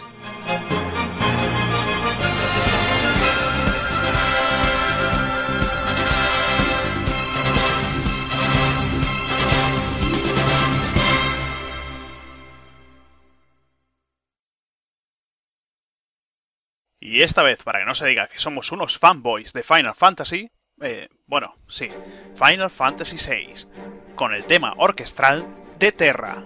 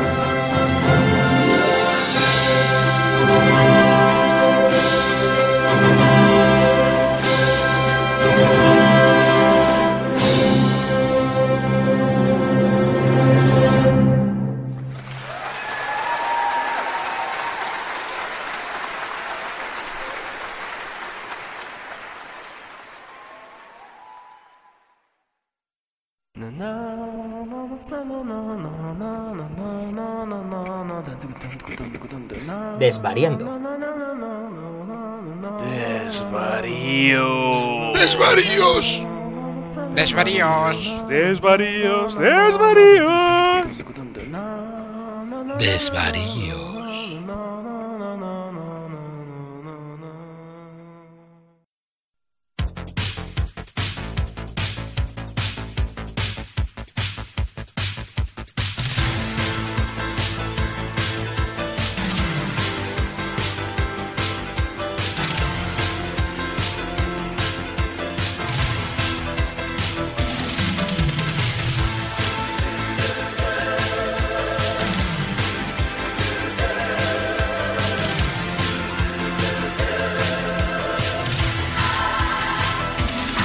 Yo soy un héroe.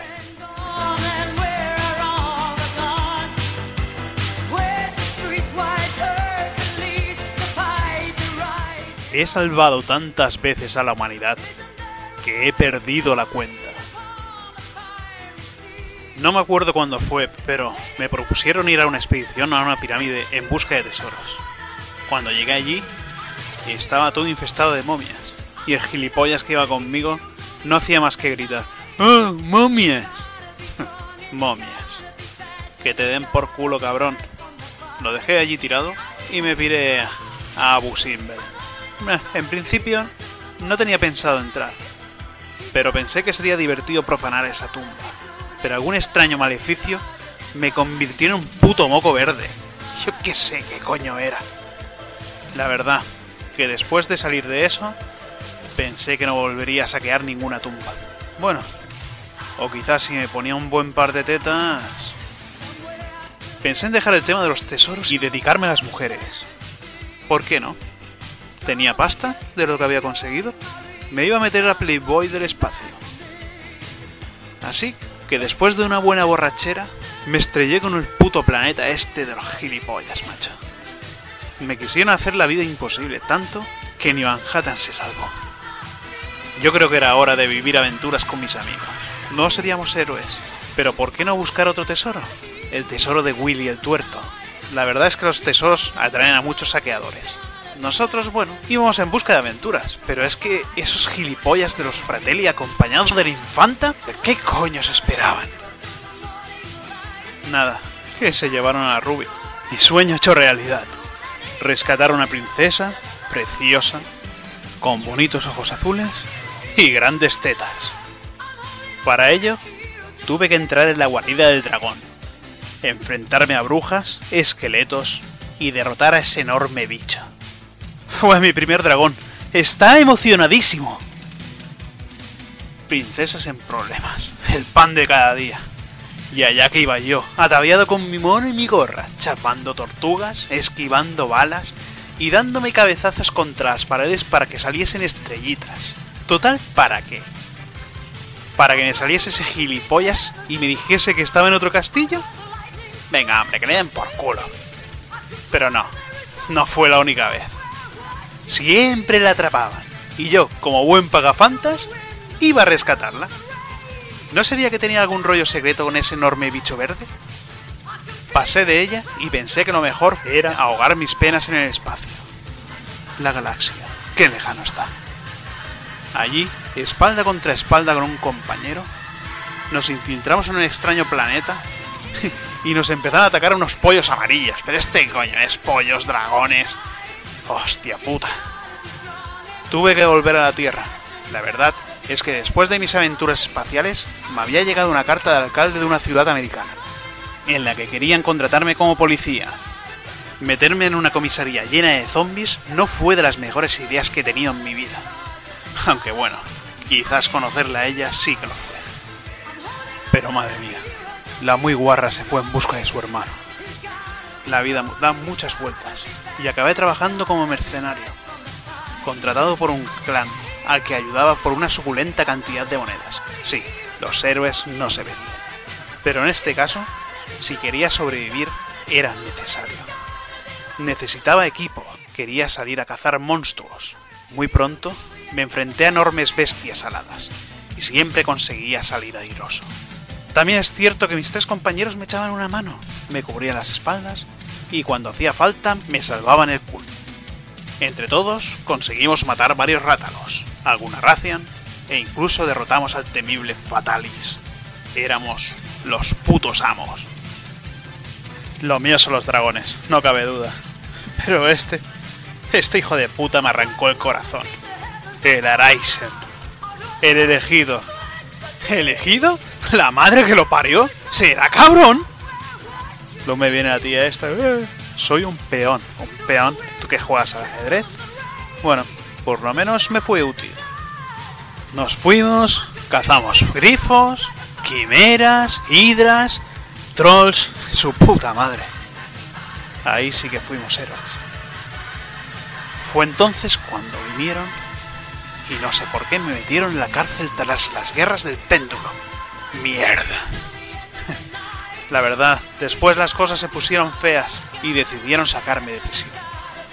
Formaría parte del COG, los Gears.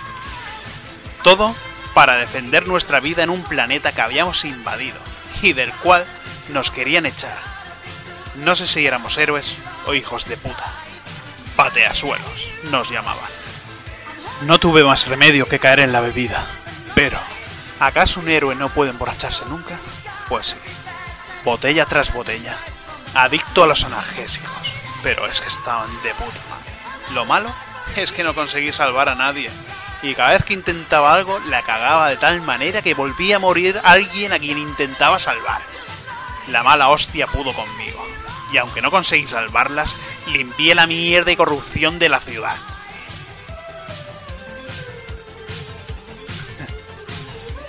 Aunque pensándolo bien, y después de tanto tiempo, creo que no soy un héroe. Y nunca lo fui. Después de matar a enormes titanes de metal, solo fui un soldado a las órdenes de otros. Enganchado al mando y a una tele, viciando. Historia tras historias, aventura tras aventura.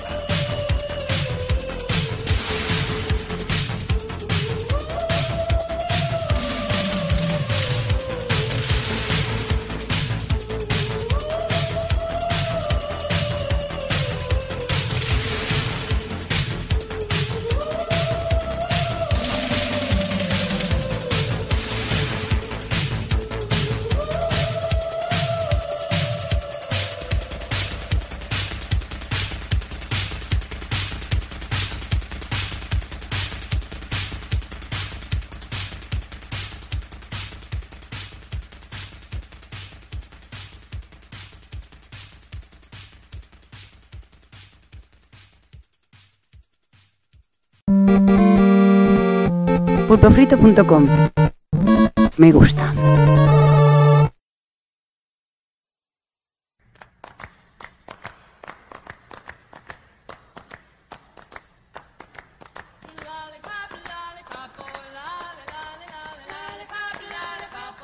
Adiós, papi. Nos vamos a cazar unos cuantos zombies. No te olvides de bajarnos el pulpo frito. Besitos. Adiós, mis pequeñas. Mis niñas. Mis letales y delicadas cachorritas. ¿Cómo están creciendo? Parece que fue ayer cuando a mi pequeña Juliet le regalamos su primera motosierra por su noveno cumpleaños. Cómo arrancó de un solo tajo la cabeza a su profesora de ballet cuando se convirtió en zombie. Oh, la motosierra. Peligrosa, pero adictiva de igual manera. Aunque yo siempre he sido más de machacar cráneos con mis puños al ritmo de Dead or Alive. Pero claro, entiendo que son niñas y tienen que ser más finas.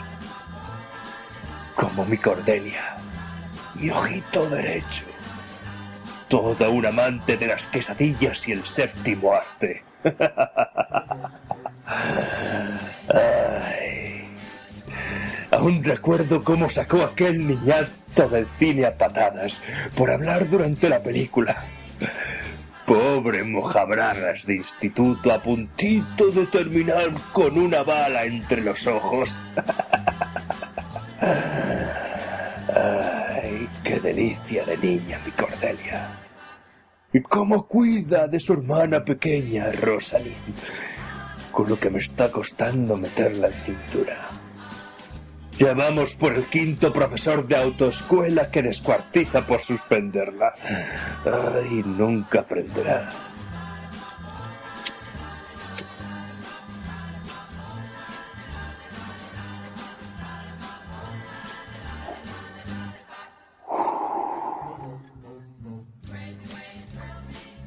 La vida y sus sorpresas. Ah. Cómo me llenan de orgullo mis niñas siguiendo con la tradición familiar. Y aquí estoy, con 44 años disfrutando de la vida y sus placeres, con un buen habano entre mis dedos y un buen sándwich de manteca de cacahuete grasiento esperándome en la mesa. A ver. Sí, dígame. ¿Pero qué coño? ¿Mi pequeña Rosalía otra vez?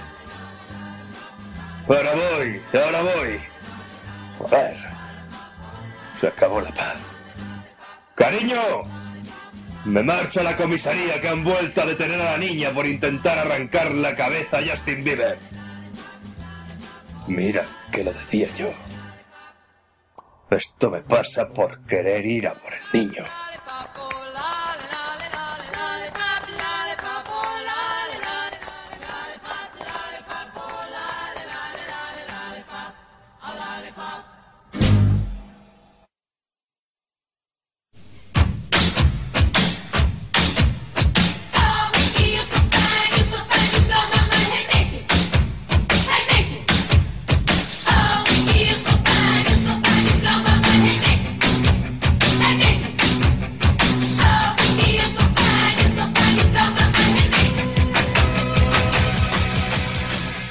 Bueno, ¿y qué, ¿y qué puede ocurrir si al señor Koichi Suda, o Suda 51 como lo queréis llamar, le pegamos una sesión intensiva de películas de terror del bueno, de esas que me gustan a mí, de esas típicas del maestro Sam Raimi en su época de Bildea, hacia el ejército de las tinieblas y todas estas películas tan guapas, y entre medias le metemos unas infiltraciones de las típicas películas de adolescentes e institutos americanos con sus taquillas, pompones y demás guarrillas y mojabragas y ese tipo de gente. Pues aparte de disfrutar como un loco, o por lo menos yo lo haría, no le queda otra cosa que crear historias tan locas e hilarantes como este Lollipop Chainsaw. Un juego donde la palabra tópico y facilón se expresan, se y se multiplican a la enésima potencia en el sentido de su sentido del humor, por supuesto, pasando de ser algo criticable a ser algo, para mi gusto, increíblemente divertido. Y es que solo hay que echar un poquito la vista atrás y ver, ver cuál ha sido el recorrido de Suda 51 con otros títulos como podría ser Killer 7, No More Heroes o Shadow of the Damned, para entender la estética de este Lollipop Chainsaw.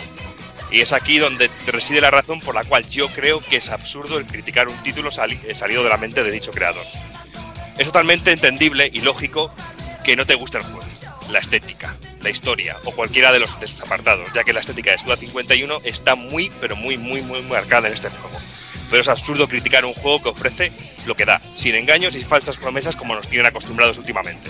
Es un juego directo, un título rápido, es decir, un beaten up de la vieja escuela en toda regla. ¿Y qué hay que decir? ¿Que tiene fallos? Pues claro que tiene fallos. ¿Que no está a la altura de otros títulos de Suda 51 como podría ser el genial e irrepetible Shadows of the Damned? Pues puede ser. ¿Que puede resultar repetitivo en algún momento? Pues también. ¿Que puede saturar tras una o dos horas de juego? Pues ¿por qué no? Pero no creo que sea un título a crucificar como se ha crucificado en algún que otro medio. Pero bueno, ya os dejo de mis pajas mentales y vamos directamente a lo que es el análisis. Y para empezar la historia y para hablar un poquito del juego, pues la historia eh, yo creo que la base y para entender este juego realmente y que hay que decirlo como que no se toma en serio a sí misma. Y yo creo que esto, esto es- no es algo criticable, sino todo lo contrario. Y es un, porque su guion desde el primer momento creo que es una declaración total de intenciones y ya solo ver con quién está detrás de dicho, de dicho guion, que es nada más y nada menos que James Gunn, autor del guion del remake del Amanecer de los Muertos. Y el punto de partida del juego es sencillo y muy simple, co- como nos, nos venía prometiendo desde el principio el juego. Controlamos a Juliet Starling, una animadora que es caza- cazadora de zombies en, en sus ratos libres. Y yo creo que no se podía presentar mejor a un personaje que en este Lollipop Chainsaw, ¿o ¿no opináis lo mismo? Vaya, y tanto. y sobre todo ahora cuando comentemos la familia, que es una familia de cazadores de zombies, pero impresionante.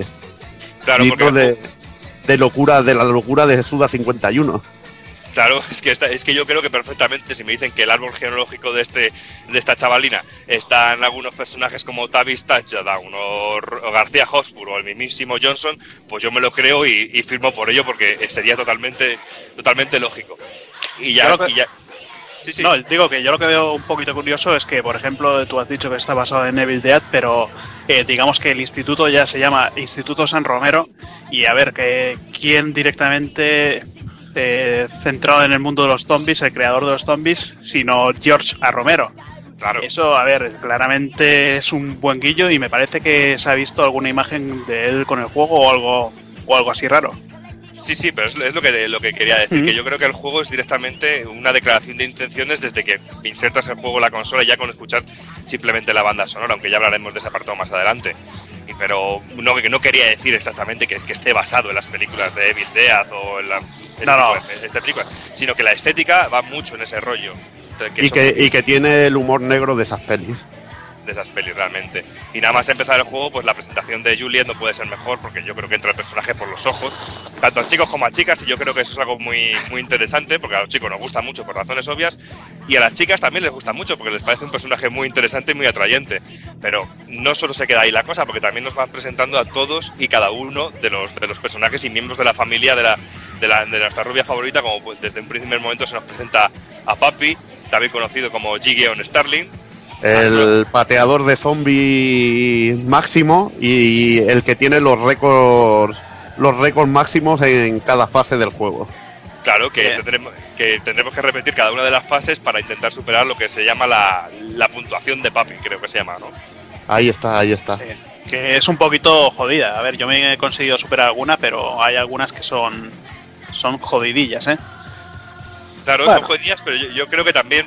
Yo no, yo no lo he visto tan difícil, ¿eh? A mí me ha parecido bastante sencillo, pero sí en algún momento y sobre todo dependiendo de qué nivel de dificultad el juego te puede exigir bastante, bastante y sobre todo tener muchas repeticiones para intentar eh, igualar las puntuaciones de, de- de Papi, pero yo creo que también es algo muy positivo porque hace muy rejugable el juego, por lo menos a mí me ha picado a, re- a rejugarlo y no solo de rejugar ninguno de los juegos.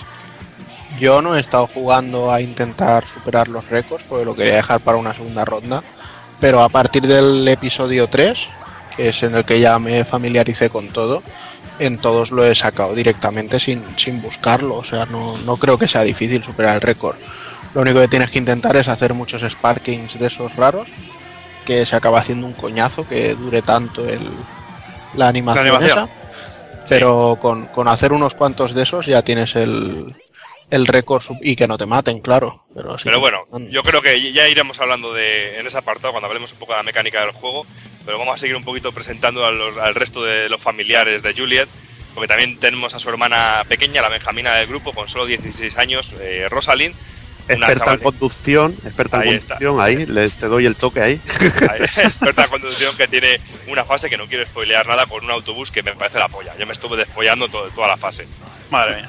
Lo brutal de Rosalind es en la ficha cuando dice está obsesionada con Justin Bieber para cortarle la cabeza y ponerla en su colección. Sí, porque Sí, colecciona cabezas de troll, me parece, o algo así, o de ogro. Sí, que no, colecciona cabezas de troll, de los trolls de los Sí, sí. deseos, de estos así, sí. A mí me pareció la puta polla eso. Sí. Luego es que, también. Bueno, es un personaje que está- que está como una puta cabra como todo, como todo el elenco, pero es que este para mí que no sé si supera en locura a, a la protagonista. No, Hombre, yo creo que es, supuesto. es- es el personaje más loco de todos. Es, Sí, es- sí. es el típico cliché de la chinita loca de 16 años que va corriendo detrás de, de los fans de, la- de las canciones a lo loco. ¿Sabes? Es- está totalmente loca. Porque luego también tenemos a otra hermana, a Cornelia, que es una apasionada, apasionada de las armas de fuego y las quesadillas. Yo creo que es un- algo importante saber que, que ama las quesadillas. Y luego tenemos aquí al maestro de artes marciales, al Sushi Master Morikawa, que es el típico maestro de artes marciales aficionado a la ropa interior femenina. A mí eso me ha encantado. Me ha recordado mucho a- al abuelico de Radma en algunos momentos. Bueno, y, que, y que cuando aparece todo se rodea de atunes, tío. Es genial. Sí, es genial, tío. Es que, no sé, es que son pequeños detalles que va- te va dando el juego, regalando el juego continuamente, que yo creo que son geniales. Muy facilones, pero yo creo que la clave es que somos muy facilones. Y luego hay un personaje que yo sé que es el preferido de Hazard, que le, que le- que- uy, de Hazard, de Edville, que le gusta mucho, que es la madre de la familia. Hombre, es que yo creo que la madre es la más cafre de todos. Porque tiene, tiene a Raya a Papi, a Rosarin, a Cornelia y a Juliet. O sea que yo creo que es el personaje que no lo vemos, pero debe ser el, el verdadero destroyer de la familia. Ya te digo, date cuenta solo dar de comer a toda esa gente y mantenerlos, como tú bien dices, a raya. Ese personaje, ¿sabes? Es que yo creo Hay que una un foto, hay una foto que me encanta, una ilustración que sale en el juego, que es el padre metiéndole mano que me descojoné, pero cosa mala. Hostia. Bueno, y para continuar un poquito con la historia, ya una vez conocidos todos los personajes, más o menos eh, conocemos a Juliet y su oscuro secreto de cazadora de zombies. Eh, ya el juego arranca cuando vamos, a- es nuestro cumpleaños y vamos eh, al instituto donde hemos quedado con nuestro novio Nick, que es el típico mojabragas. Ahí realmente es el follador vividor, es el chulazo del, instituto. Y justo nos encontramos que en mitad del camino que hay una apocalipsis zombie por todos lados y que justo cuando llegamos a nuestro novio le ha mordido uno de los zombies. Le ha mordido uno de los zombies y cuál es la solución para intentar arreglar este, este problema. Poner mejor solución que el cortarle la cabeza a su novio y hacer un ritual vudú para que siga viva la cabeza y atárnosla al culo. Un sitio muy privilegiado viendo las curvas que tiene Juliet en, todo, en todo momento. Aprovecho para comentar aquí una cosa, de que mucha gente eh, trató de sexista el juego, de que trataba a la mujer como un objeto, y en esta ocasión el novio, que es el hombre, es es el verdadero objeto, porque es una puta cabeza que prácticamente no hace nada. O sea que, que es, es lo genial, que me encanta que critiquen esto, cuando en verdad la cabeza es un objeto, te tienen como un objeto y, y no entiendo esas críticas. Es que a veces eh, veo este mundillo cosas muy absurdas, que se fijan en cosas muy absurdas.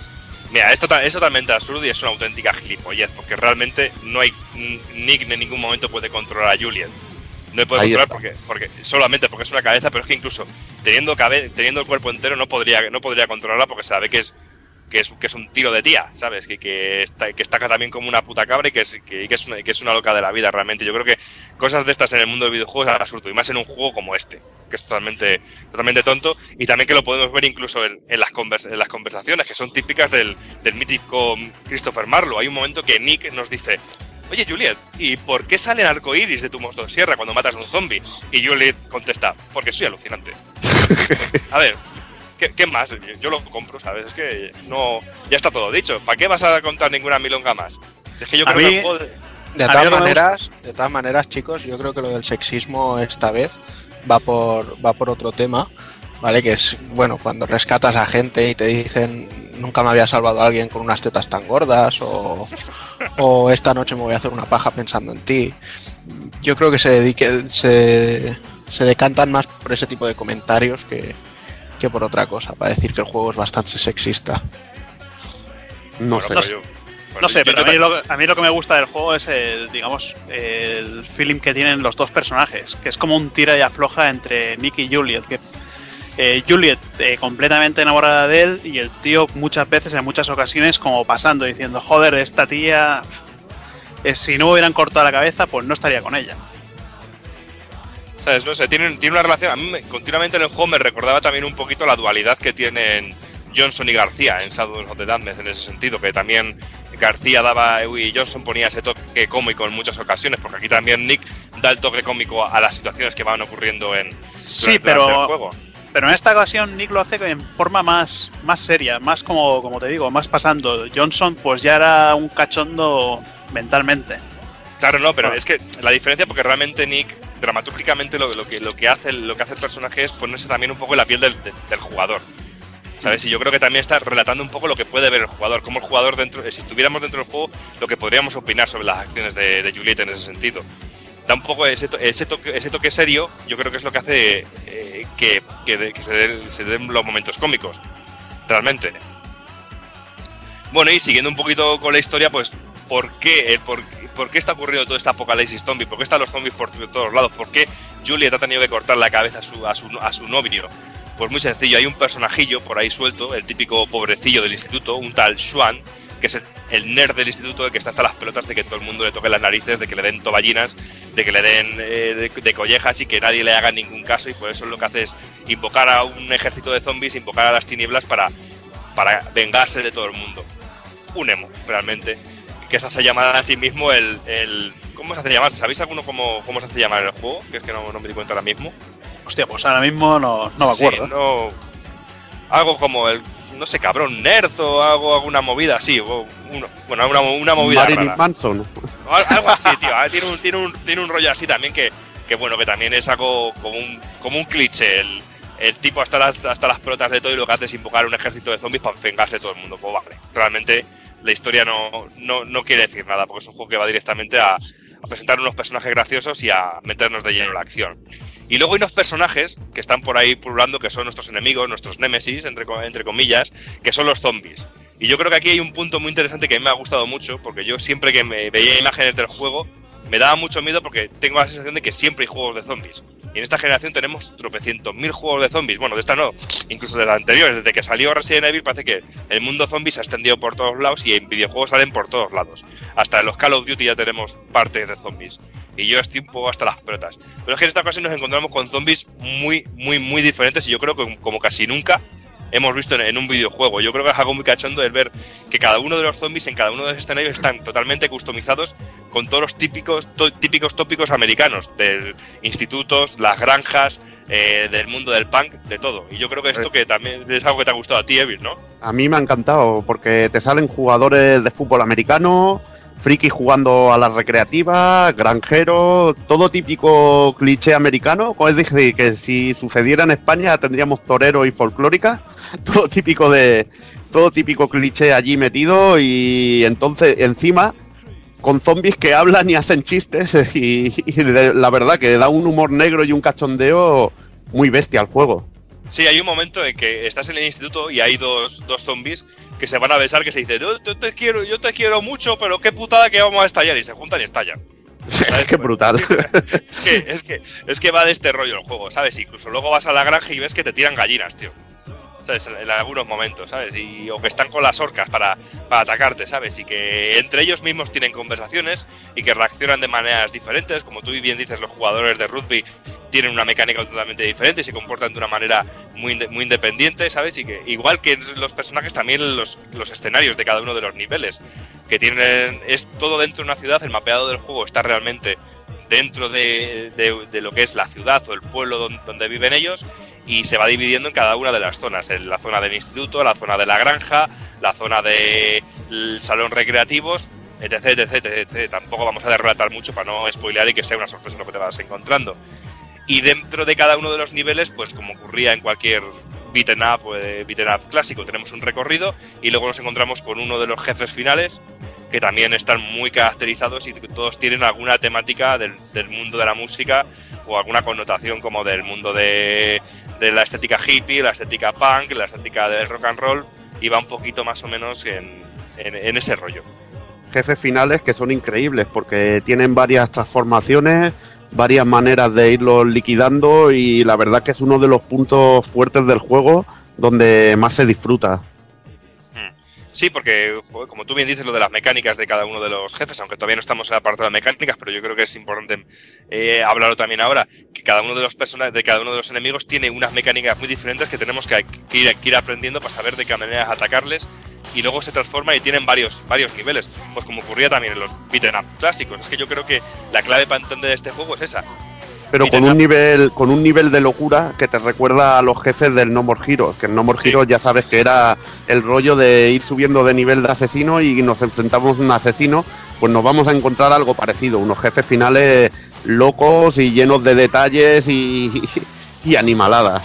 Claro, y todos y cada uno de los jefes finales como totalmente diferente. No nos encontramos ningún momento de repeticiones, de mecánicas ni de ni, ni de nada de eso. Eh, A mí eso me ha parecido muy interesante. Pero bueno, como nos estamos yendo un poquito por las ramas en, la mecánica, vamos un poquito a hablar de la mecánica de este Lollipop Chain Sound.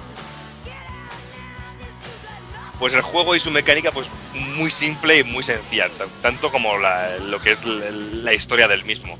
Tiene una mecánica que además es por el estilo, como he dicho ya antes un par de veces, que es un beat'em up. Avanzar por los niveles, matando zombies e intentar eh, eliminar la- el máximo número de ellos para a, la- a la vez para intentar conseguir una puntuación más alta. Yo creo Muy que al estilo, al estilo de un Zombie Revenge o un Final Fight, un Street of Rage. Sí, incluso tenemos la variación que en algunos momentos nos sale algún compañero de clase o alguna víctima a la que podemos salvar, que tenemos un tiempo que va limitado por la barra de vida de, de este, de este personaje al que tenemos que salvar. Y si no, y si no le salvamos a tiempo, lo que pasa es que se convierte en un zombie que es muy poderoso y muy fuerte, al cual tendremos que zurrar a lo salvaje para poder eliminarle. Que también perderemos lo que son la, puntuación especial de, de haber matado, de haber matado a todos y haber salvado a este, a este, a este personaje. Y para matar a los zombies, pues tenemos varios ataques. Tenemos el ataque con los pompones, que es el que es simplemente para intentar atur- aturdir. Tenemos el golpe con la motosierra, tanto alto como bajo. Y luego tenemos a, Nick, que es más nada más y nada menos un hombre objeto, vamos a decirlo así, porque es un gadget real, realmente. Y lo que tendremos que hacer es intentar aturdir a los zombies con, con los pompones y cuando les sacan unas estrellitas en la cabeza, darles un golpe para poder darles un tajo y, y matarles. Y es lo interesante para poder hacer una encadenación de combos con la intención de conseguir pues, la, la máxima puntuación e eliminar a los, a los máximo número de ellos en el mínimo tiempo posible, porque continuamente en la pantalla nos, aparecerá nos aparecerá un, medidor y un contador de los zombies que tenemos que, que derrotar para poder pasar a la, a la zona siguiente.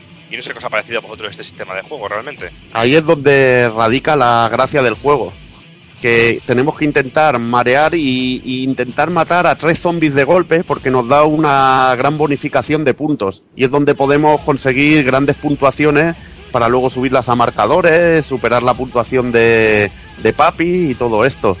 Sí, y aparte Y, de pues- eso, te dan, te dan también la- las monedas especiales estas, que te sirven para, para comprar nuevos combos, para comprar lo que serían los trajes, o para decir, hola Tolkien, yo con mi hacha. Pero, a ver, estaría, estaría todo, está todo, todo bastante bien y es un juego que la mecánica está, está bastante entretenida. Sí, según vamos encadenando combos, aparte de conseguir más puntuaciones mayores, como bien has dicho, las monedas, tanto como las medallas como las, las monedas de oro, las de plata y las de platino, también lo que conseguimos es rellenar una barra de super que tenemos abajo, que lo que conseguimos con ella al activarla es tener como unos segundos de que cada golpe que damos pues destroza a los, a los zombies sin tener la necesidad de, de aturdirles. Esto sirve sobre todo para intentar hacer combinaciones de, de, de muertes, porque si no necesitamos hacer una combinación de matar a tres zombies a la vez para que salga eh, una imagencica que se vuelve muy repetitiva cuando, cuando ya, ya estás en los últimos compases del juego, de, de como que de como que has hecho de que has hecho un combo. Y de esta manera con este super activado lo que consigues es poder matar montón de zombies a la vez y conseguir una- unas puntuaciones mucho, mucho más altas. Y como bien has dicho, que estas puntuaciones altas para conseguir lo que es la superar la puntuación de Papi, que como bien he dicho, que a mí no me ha parecido tan complicado, quizá en unos niveles más altos del juego sea más complicado, pero realmente a mí lo que me costó un poquito más fueron los primeros compases del juego en este sentido. Cuando no conoces bien los combos, cuando no conoces bien el manejo, realmente la primera fase se me hizo un poquito cuesta arriba en ese sentido, pero luego una vez que ya conoces o compras algún ataque como el culetazo, que a mí el culetazo es mano de santo, es de los ataques que me gusta, que le das un culetazo al zombie y después de ahí lo encadenas con un golpe de motosierra y es la forma tan más fácil para matar a los zombies que tiene una barra de vida mucho, mucho más larga. Y es importante hacer buenos combos y conseguir puntuación, sobre todo con la- por las monedas, porque las monedas nos permite comprar movimientos extra, eh, mejorarnos nuestras características en las tiendas. Y luego también en, en algunos, en algunos momentos también hay- no hay que olvidar, ahora vamos con la parte con la parte de las tiendas que yo creo que es muy es básico y fundamental también dentro del juego, también las partes de los Quick Time Event, que durante el juego también tendremos algunos momentos en los cuales tendremos que hacer una especie de minijuegos como saltar al potro para llegar a unas zonas más altas para conseguir algún unas monedas extras o incluso también utilizar a Nick como hombre objeto también. Aquí vuelve a aparecer la palabra de hombre objeto porque podremos colocar la cabeza de Nick en el cuerpo de alguno de los zombies que nos viene resaltado en azul y tendremos que Insertar, realizar insertar la cabeza. perdón, Insertar la insertar cabeza. la cabeza. Es más, gracias, perdón eh, por incongruencia de mi léxico.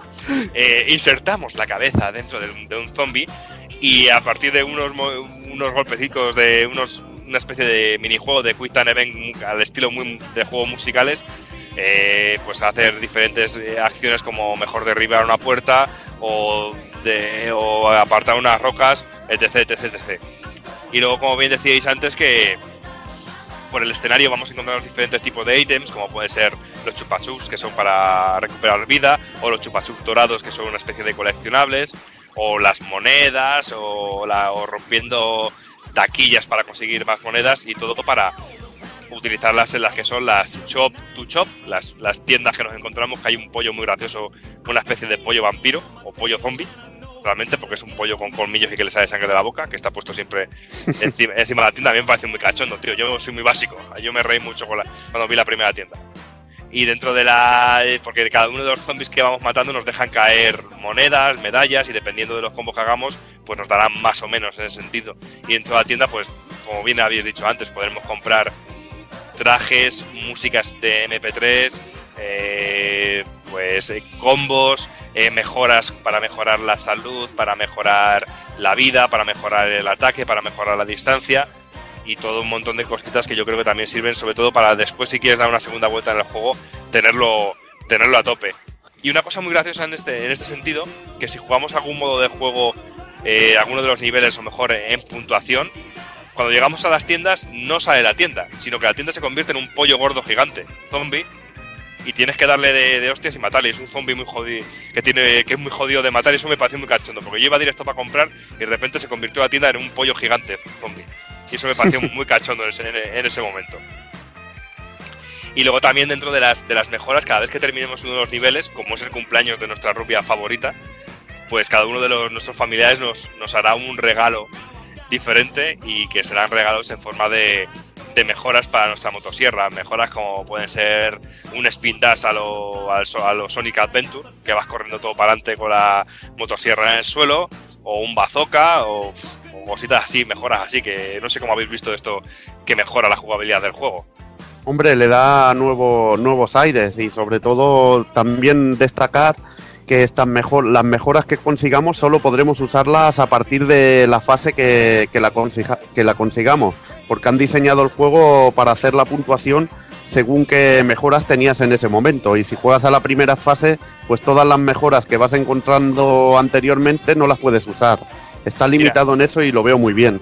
Eso lo veo muy bien y sabes, eso también se veía en Vanquish cuando jugabas a Vanquish, y, porque Vanquish también es un título muy, muy arcade, real, muy realmente, y si tú querías rejugar la fase 2, no podías adquirir o tener un arma del nivel 10, por ejemplo. Tenías que jugar con las armas que tenías en ese nivel. Y yo creo que también eso está muy bien para no, para no ir chetado los niveles y que realmente de continuo sea un reto y que sea, y que sea divertido. Y como bien decías de la que esto le daba también mucha variedad a, a, la, a, la, jugabilidad, también nos encontramos ciertos niveles que varían un poco de lo que es esta temática de avanzar, matar zombies y jefe final. Encontramos ciertos niveles especiales como son el salón recreativo, que es muy cachondo. Ahí está. Es, eh, es que, bueno, esto es muy típico de, de Suda en sus juegos de, de meter minijuegos. En No More Heroes lo hemos visto, eh, incluso en Shadow of the Darkness, de, de, meter cantidad de minijuegos. Y el salón recreativo, pues ya es el despiporre.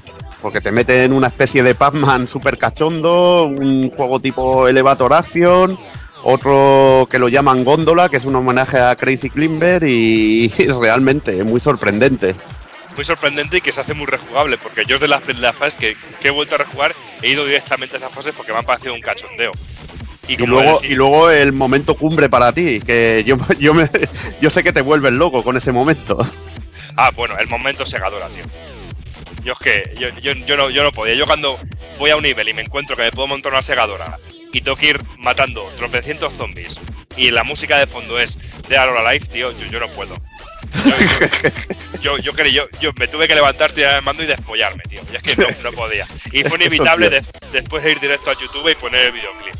Pues yo qué queréis que os diga, pero lo de la segadora, la primera vez dije, bueno, la primera mitad de usarlo ha estado gracioso y ya me cansa tener que buscar los zombies. Y la segunda vez que sale ya dije, como salga una tercera le van a dar por el puto culo. O sea, se, me parecía algo demasiado repetitivo como para, como para que saliera dos veces. No sé. Sí, se puede hacer muy repetitivo, pero como tú bien has dicho, no salió una tercera, ¿sabes? Que yo creo que también estuvo. Sí, pero punto... es que en la segunda ya me sobró, o sea. No, pero la segunda es una variación. Eh, ya tienes que hacer el circuito esquivando esquivando ciertas cosas para no morir en el de esto. Yo creo que está Acaba variado se- respecto a la primera. Para mí acaba Bueno. siendo lo mismo. A mí es que me vuelve loco ese momento, la verdad, con el, sobre todo por la música. No, Claro, más ¿sabes? que nada es meter algo diferente durante todo el, todo el rato que tienes que ir conveando y cargándote zombies. Pues que se hace repetitivo, bueno, eh, sí, pero también se hace un poquito entretenido cargarte los zombies ahí con, con la segadora. Y sobre todo, tío, con Dead or Alive de fondo. Es que, y yo ya cuando se lo yo me acuerdo que hablé con, con, con Evil de esto y me dijo, ¿ya has visto el videoclip? Es que me recuerda a ti el que sale en el videoclip. Dijo, de puta, tío. mí me mató con eso, tío. Digo, ya, ya lo que me faltaba. Pero yo creo que ya el, des- el, el despelote y el descojone fueron las fases que yo sé que a ti estas te gustaron, Evil, que fueron las fases de baloncesto y de béisbol. Bueno, la de, la de baloncesto me volvió loco, tío, porque que tengas que encestar cabezas de zombies y que luego te salga un zombie mazado como Superman Howard, así, zombie mazado ahí brutal, pegando, pegando tapones, tío, que son como collejones a las cabezas, tío, yo me, me despollaba. Digo, qué puta locura. Y la verdad que un momento muy, muy cachondo y, y se hace divertido y le da variedad al juego, que es lo que me gusta, que Grasshopper siempre mete minijuegos y chorradillas. Y el de béisbol, pues tres cuartos de lo mismo. Una locura. Sí, son pequeños momentos, como yo digo, momentos de respiro. Un poquito porque sí que el juego realmente es como lo estamos diciendo aquí, que es eh, eh, A, B y C, no tiene más. Es ir de un punto A a un punto B, todo muy guiadito, es eh, guiado, es un pasillo, matando zombies. Y ya está. Y luego un jefe final y a tomar por culo, con algún quick time event de vez en cuando. Pero realmente la mecánica es muy simple y, muy directa. Y estas, pe- estas pequeñas fases, pues realmente le dan un toquecillo más de variación, pero tampoco es que sea la panacea de la variación en ese, en ese sentido. Pero bueno, luego también hay que, tener en cuenta que el juego hay que, fa- hay que pasarlo con diferentes diferentes eh, logros y dependiendo cómo hagamos las cosas, obtendremos un final bueno o obtendremos otro final, ¿sabes? Que el juego también invita también a rejugarlo en ese sentido para descubrir un final u otro. Y bueno, vamos un poquito también con, con el apartado, un apartado que a mí me ha parecido muy gracioso, que es el apartado de los gráficos.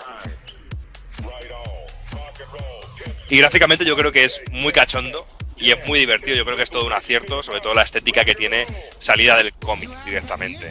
Es incluso si te acercas a la pantalla puedes ver que tiene este filtro como si fuera una página de cómic todo el tiempo el juego y yo creo que es muy, muy, muy, muy, muy gracioso. O incluso los menús. Tú das al menú de pausa y todas las opciones están puestas como si fueran diferentes, di- diferentes viñet- viñetas de una página de cómic. O cuando golpeamos a algún enemigo no dejan de salir onomatopeyas muy coloridas por toda la pantalla. No sé, incluso el diseño de los personajes no es realista en ese sentido. Todo está, está muy caricatu- caricaturizado dentro de la normalidad los personajes. Tampoco son personajes SD en ese sentido. Son personajes muy, muy de caricatura, pero sobre todo porque, por ejemplo, a Juliet está muy resaltado tanto los pechos como el culo y es una maravilla, una maravilla verlo.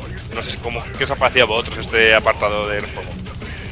Eh, gráficamente los modelos de personajes super, super currados, sobre todo de las cinemáticas se ven se ven bastante bastante brutales y bueno, escenario un poquillo ya más simplón y modelos de zombies también un poquillo más simplones, pero lo que tú dices, la estética cómic brutal, sobre todo las páginas que salen con la presentación de los personajes, las frases de lo que les gustan y cosas de estas son la puta hostia. Claro, incluso tiene detalles que, que ocurren como ocurría como en Shadow of the Damned, en las pantallas de carga. A lo mejor vemos que una pantalla en Shadow of the Damned salía García andando en, un dibujo de plano de en 2D en la, pantalla. Pues aquí hay algunos momentos en el que sale Juliet eh, yendo en la bicicleta o Juliet dando vueltas porque ha habido una explosión, etcétera, etcétera. ¿Sabes? Que también yo creo que son pequeños detalles muy de que son marca de, de Suda 51 en ese, en ese sentido y que quedan muy graciosos y yo creo que no crean ningún contraste negativo dentro de lo que es toda la estética general del juego. Pero yo creo que tampoco tiene, eh, gráficamente es lo más potente que nos podemos encontrar, pero es que yo creo que la clave está en que tampoco lo pretende. Ahí está, ahí está, sobre todo A en ver, eso. porque si bien es cierto que los escenarios en algún momento son repetitivos y ciertamente sosos, pero también destaca, por ejemplo, el diseño de los personajes. Los zombies son masillas realmente. Nos vamos encontrando continuamente los mismos tipos de zombies caracterizados de diferentes maneras y realmente nos encontramos 3, 4, 5 clases de zombies. pero también hay que decirlo, ¿qué juego de día de hoy no tiene más sillas de continuo? Ahí está. Pero bueno, el, el momento, por ejemplo, de los jefes finales, ahí sí que lo veo logradísimo. Ahí sí que veo un momento muy, muy, muy, muy, muy, muy currados. ¿sabes? Y luego también destacan pues, sobre todo los diseños de los personajes principales, el diseño de Nick, sobre todo, que yo creo que está muy bien diseñado, y también lo que son los, los bosses finales, que son cada uno totalmente diferente del anterior y yo creo que tienen un estilo, un estilo y, y artísticamente están muy bien definidos y son una gozada, y es una pasada verles porque tienen un diseño realmente fantástico. Y sobre todo locura, mucha dosis de locura. mucha dosis de locura. Es que eh, el partir a uno por la mitad y que te diga, ¿qué te crees que me has hecho daño? Y que le partes de otro cacho y dice, ¿qué te crees que me has hecho daño? Y ya le partes de mil maneras y dices, coño, pues ya me vas haciendo algo de daño. ¿Sabes? Pues ese tipo de cosillas, tío, pues a mí me, me parecen muy graciosas. Muy graciosas porque en cierto momento sí el juego se resiente un poquito, porque sí me he encontrado con alguna ralentización en algunos momentos, sobre todo en algunos momentos de locura en el que nos encontramos a un montón de zombies que nos están rodeando y un pastel enorme que tenemos detrás que está a punto de estallar. Pues sí ha habido Sí. un momento de ralentización, pero tampoco muy exagerado. ¿Sabes? Y yo creo que eso es muy, muy interesante y que no. Y que no, No y que molesta. no, y que no molesta, porque realmente el, el juego no, no, no, no intenta y no pretende ser el mejor de los juegos gráficamente, realmente. Como sí que es puntero y que yo creo que es lo mejor del juego, siguiente apartado que es el de la música. Y yo creo que es innegable que la música del juego realmente es el apartado, si no es el más interesante, es de los más interesantes del juego. Y no sé qué os ha parecido a vosotros en este sentido.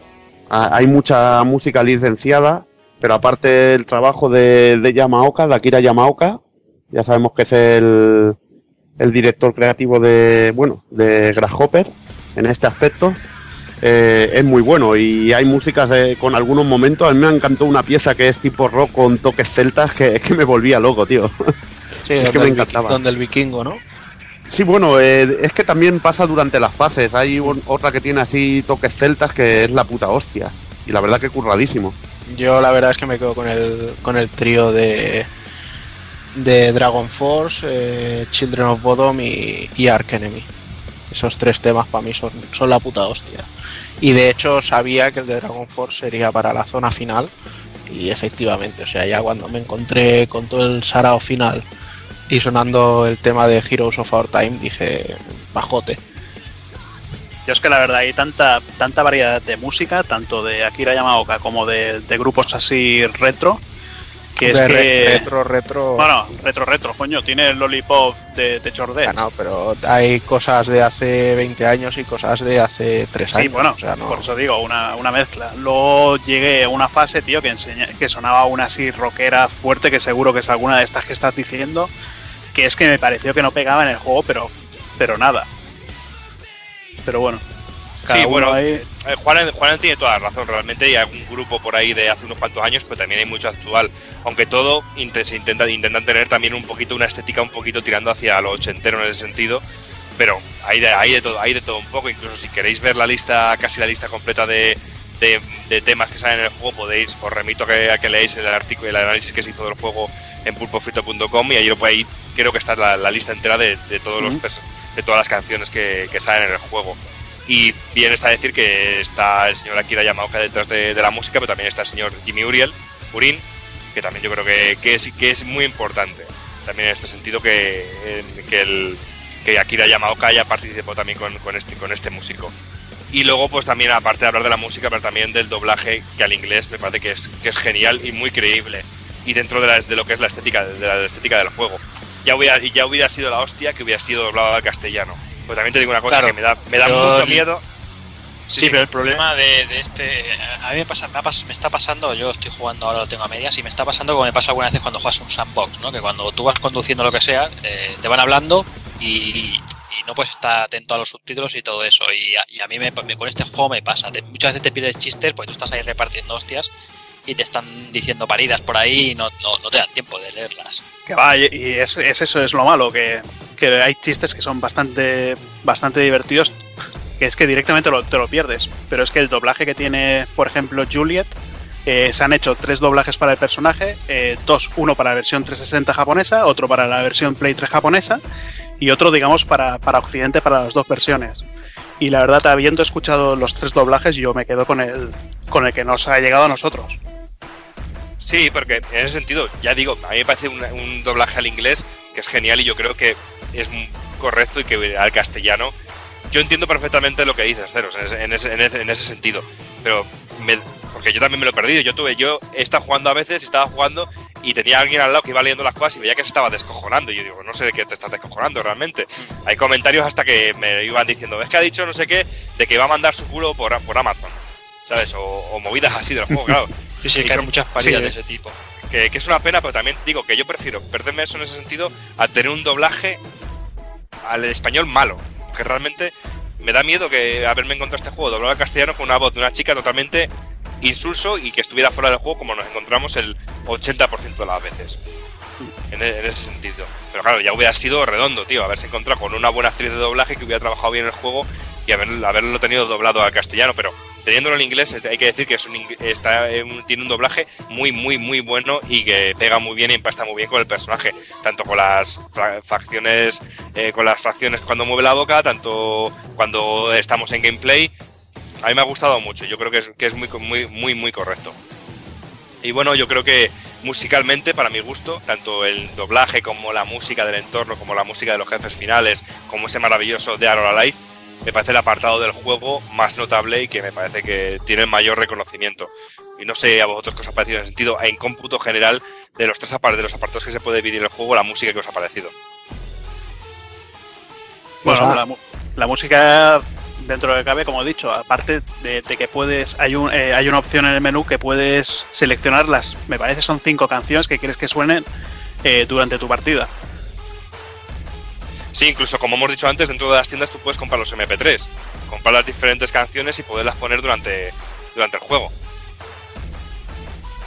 Bueno, y ya yo creo que ya hemos hablado mucho del juego y ya, eh, ya hemos eh, cortado toda la tela que se podía cortar porque tampoco nos vamos a poner a spoilear de cada uno de los niveles. Yo creo que vamos a ir un poquito con las conclusiones. Pues mirad, yo sinceramente, yo, yo tengo que decir que el juego me ha parecido bárbaro por el simple hecho de que ya hacía muchísimo tiempo que no me lo pasaba también con, con un juego. Hacía mucho tiempo que no salía de casa y que estaba deseando llegar para echarme unas partidas.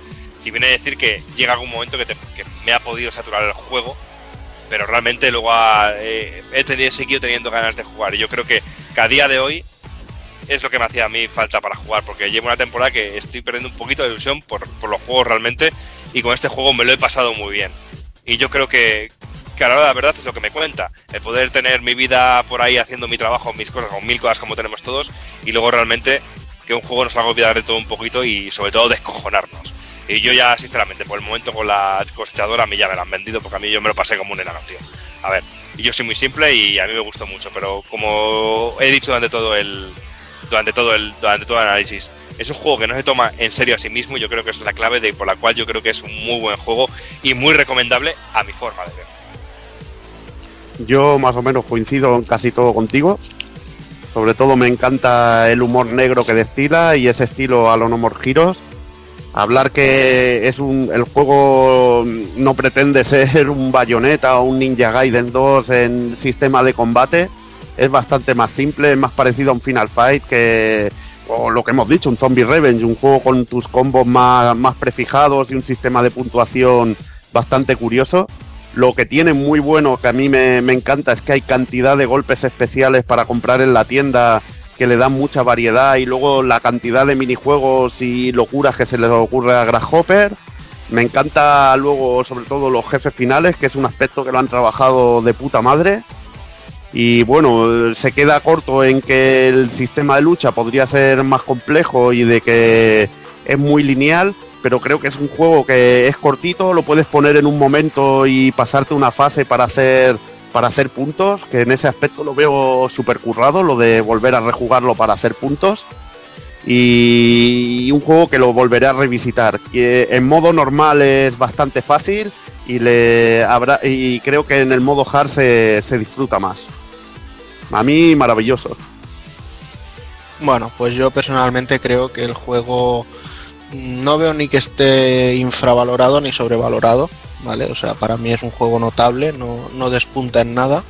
Bueno, la banda sonora aparte, pero tampoco también es cierto que no necesita despuntar en nada para, para divertir. y el sentido del humor que tiene, pues pese a ser eh, fácil y, y absurdo en algunos puntos, pues entretiene y divierte, que esa es la función. También creo que Suda 51 en concreto está bastante sobrevalorado, el tío este. Aún recuerdo cuando casi se pone a llorar pidiéndole a la gente que fuera a la firma de su No More Hero. En plan, eh, que estoy aquí estoy firmando, por favor, venid. Pero bueno, eh, yo creo que, o sea, decimos eh, las locuras de Suda, no sé qué, o sea, para locuras me pongo el Bishibashi y las tengo a puñados. O sea, no, no necesito que me venga este tío a hacerme algo que puede hacer mucha gente.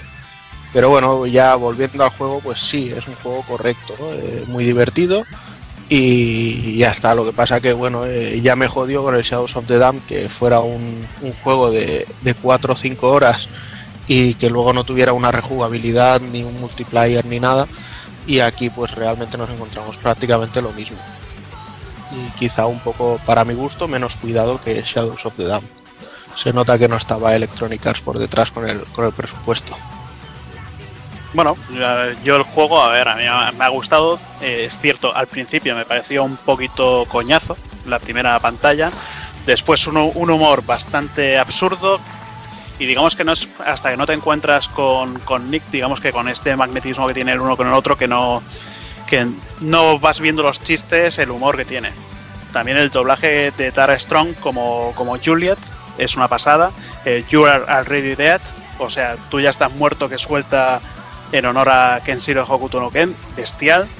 Y es que para mí el juego, a ver, al final ha sido una, una gran maravilla.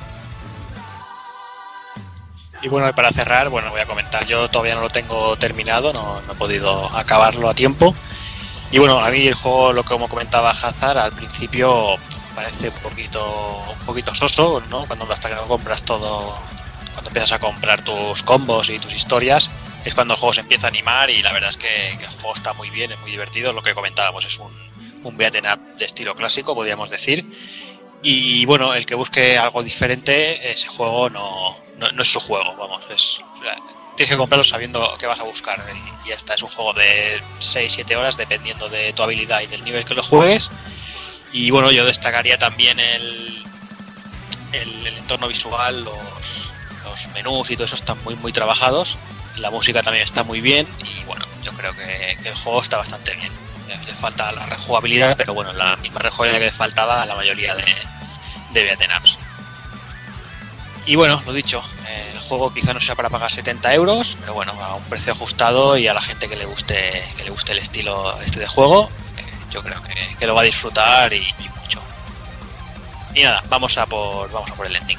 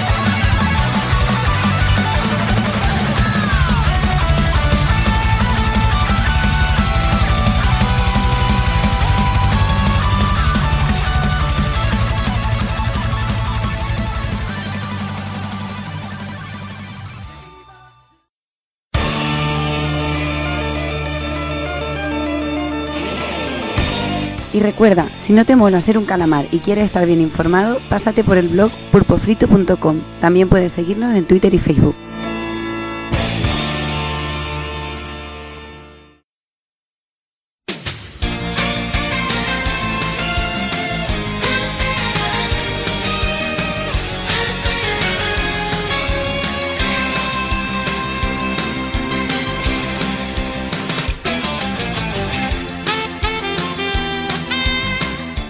Y llegamos ya al final del programa y bueno, empezamos con las despedidas. Hazard, ¿qué tal? ¿Cómo ha ido? Bueno, no ha ido mal un poquito aquí viciando, como ya, como ya sabéis. Pero bueno, dentro de lo que cabe, pues bastante entretenido como siempre.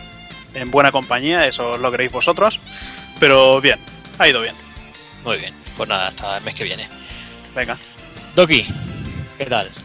Pues aquí estoy, que me ha, me ha- me ha dolido un poquito escuchar algunas cosas de la demo de Resident Evil, que es que yo no yo quiero hacer, no quiero, no quiero, quiero ponerme los tapones de los oídos, que no quiero saber nada. Pero muy bien, muy, muy contento. Yo también muy contento con el Lollipop Shine Show, eso se ha visto también en análisis. Y no sé, muy bien, y ya vamos por el octavo, eh, programa de estos normales de Pool Podcast. Y a ver qué tal vamos. Sí, muy bien, muy bien. Muy bien, y ahora déjame que me despida de, de Rubaku. Rub, ¿Qué pasa? no sé, estás muy callado hoy, ¿eh?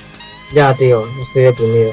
Estás deprimido. Porque- sí, porque es un robo que no metan el Peace Walker en la, en la edición de la PS Vita. Es una puta mierda. Que no ¿Qué la le vamos a metan. Eh, pero- vender, ya sabes cómo son. Sí, sí, no, y me da igual porque no tengo PS Vita, pero no he podido trolear. ¿Y qué te iba a decir? ¿Qué tal Spider-Man? Que tú lo has visto antes que nadie en la Premier y Spider-Man, bueno, para cuando, para cuando cuando salga esto la gente lo habrá visto, pero bueno. ya lo habrás visto todo y habréis visto ese momento patriótico con las grúas que vais a decir, pero ¿por qué? ¿Qué pinta esto aquí? Pero nada, por lo demás muy bien. No voy a destripar que luego me echáis bronca. No, hombre, no. Bueno, pero siempre ha estado ese momento patriótico en las Sí. pelis de Spider-Man. Sí, ya, pero el del metro en Spider-Man 2 estuvo más o menos y tal. Y bueno, vomitabas ahí a media, pero es que en este ya verás. O sea, es que no. No, no me gustó. Pues nada. No me gustó nada. Pues nada, tío, Ah, sí, para el mes que viene estás más, más animado, hombre. Sí, hombre, sí, sí, para seguro, sí. Bueno, sí. Venga, hasta luego. chao. Taco Kun. Pues nada, pues ya se ha acabado otra vez. Ya, a ver, eh, ahora toca retro, con otro al que hay ganitas de darle. Y nada, lástima que este mes quizás ha sido un poco sosillo. Eh, Bueno, ya lo que tiene el verano. Exacto, y supongo que ya hasta la Tokyo Game Show pues no, no tendremos nada realmente interesante. Supongo que sí. Veremos a ver. Pues nada. Eh, Evil. Pues nada, como bien ha dicho Juana, un mes un poco sosillo y encima Sega nos jode más y, y retrasa el Anarchy Raid. Lo iba a decir, pero digo, va, se lo voy a dejar que lo diga él. Sí, para que rabie yo ahí como, como un viejuno. Y entre eso y no saca y sacar digitalmente el Virtua Fighter 5 Final Showdown se, se me está cubriendo de gloria. Y mira que me gustan los juegos, pero la madre que los parió. Ya. A ver si empiezan a tener un poco de, de seriedad y hacer las cosas como se deben hacer. Y es una lástima porque Sega ha sacado muy buenos juegos y el Binary Domain no ha tenido el éxito que merecía. Y mira, Bueno. lo suelto. Y nada, un placer haber compartido co- con, un nuevo miembro con, con su curioso punto de vista sobre el mundillo. Vale. Bueno, pues vamos, vamos a despedirle, vamos a ver qué, qué le ha parecido, qué tal la, la, la primera vez, si le ha dolido o no le ha dolido, qué tal. Yo creo que se lo hemos hecho con cariño y no creo que le haya dolido mucho, ¿no? Cat- Cato, ¿qué tal? No, no, además venía preparado con la vaselina y tal, así que la cosa ha ido bien, ha ido bien, ha ido suave. Eh, Evil me ha dado, me ha dado pie para hablar un par de cosillas, vosotros también.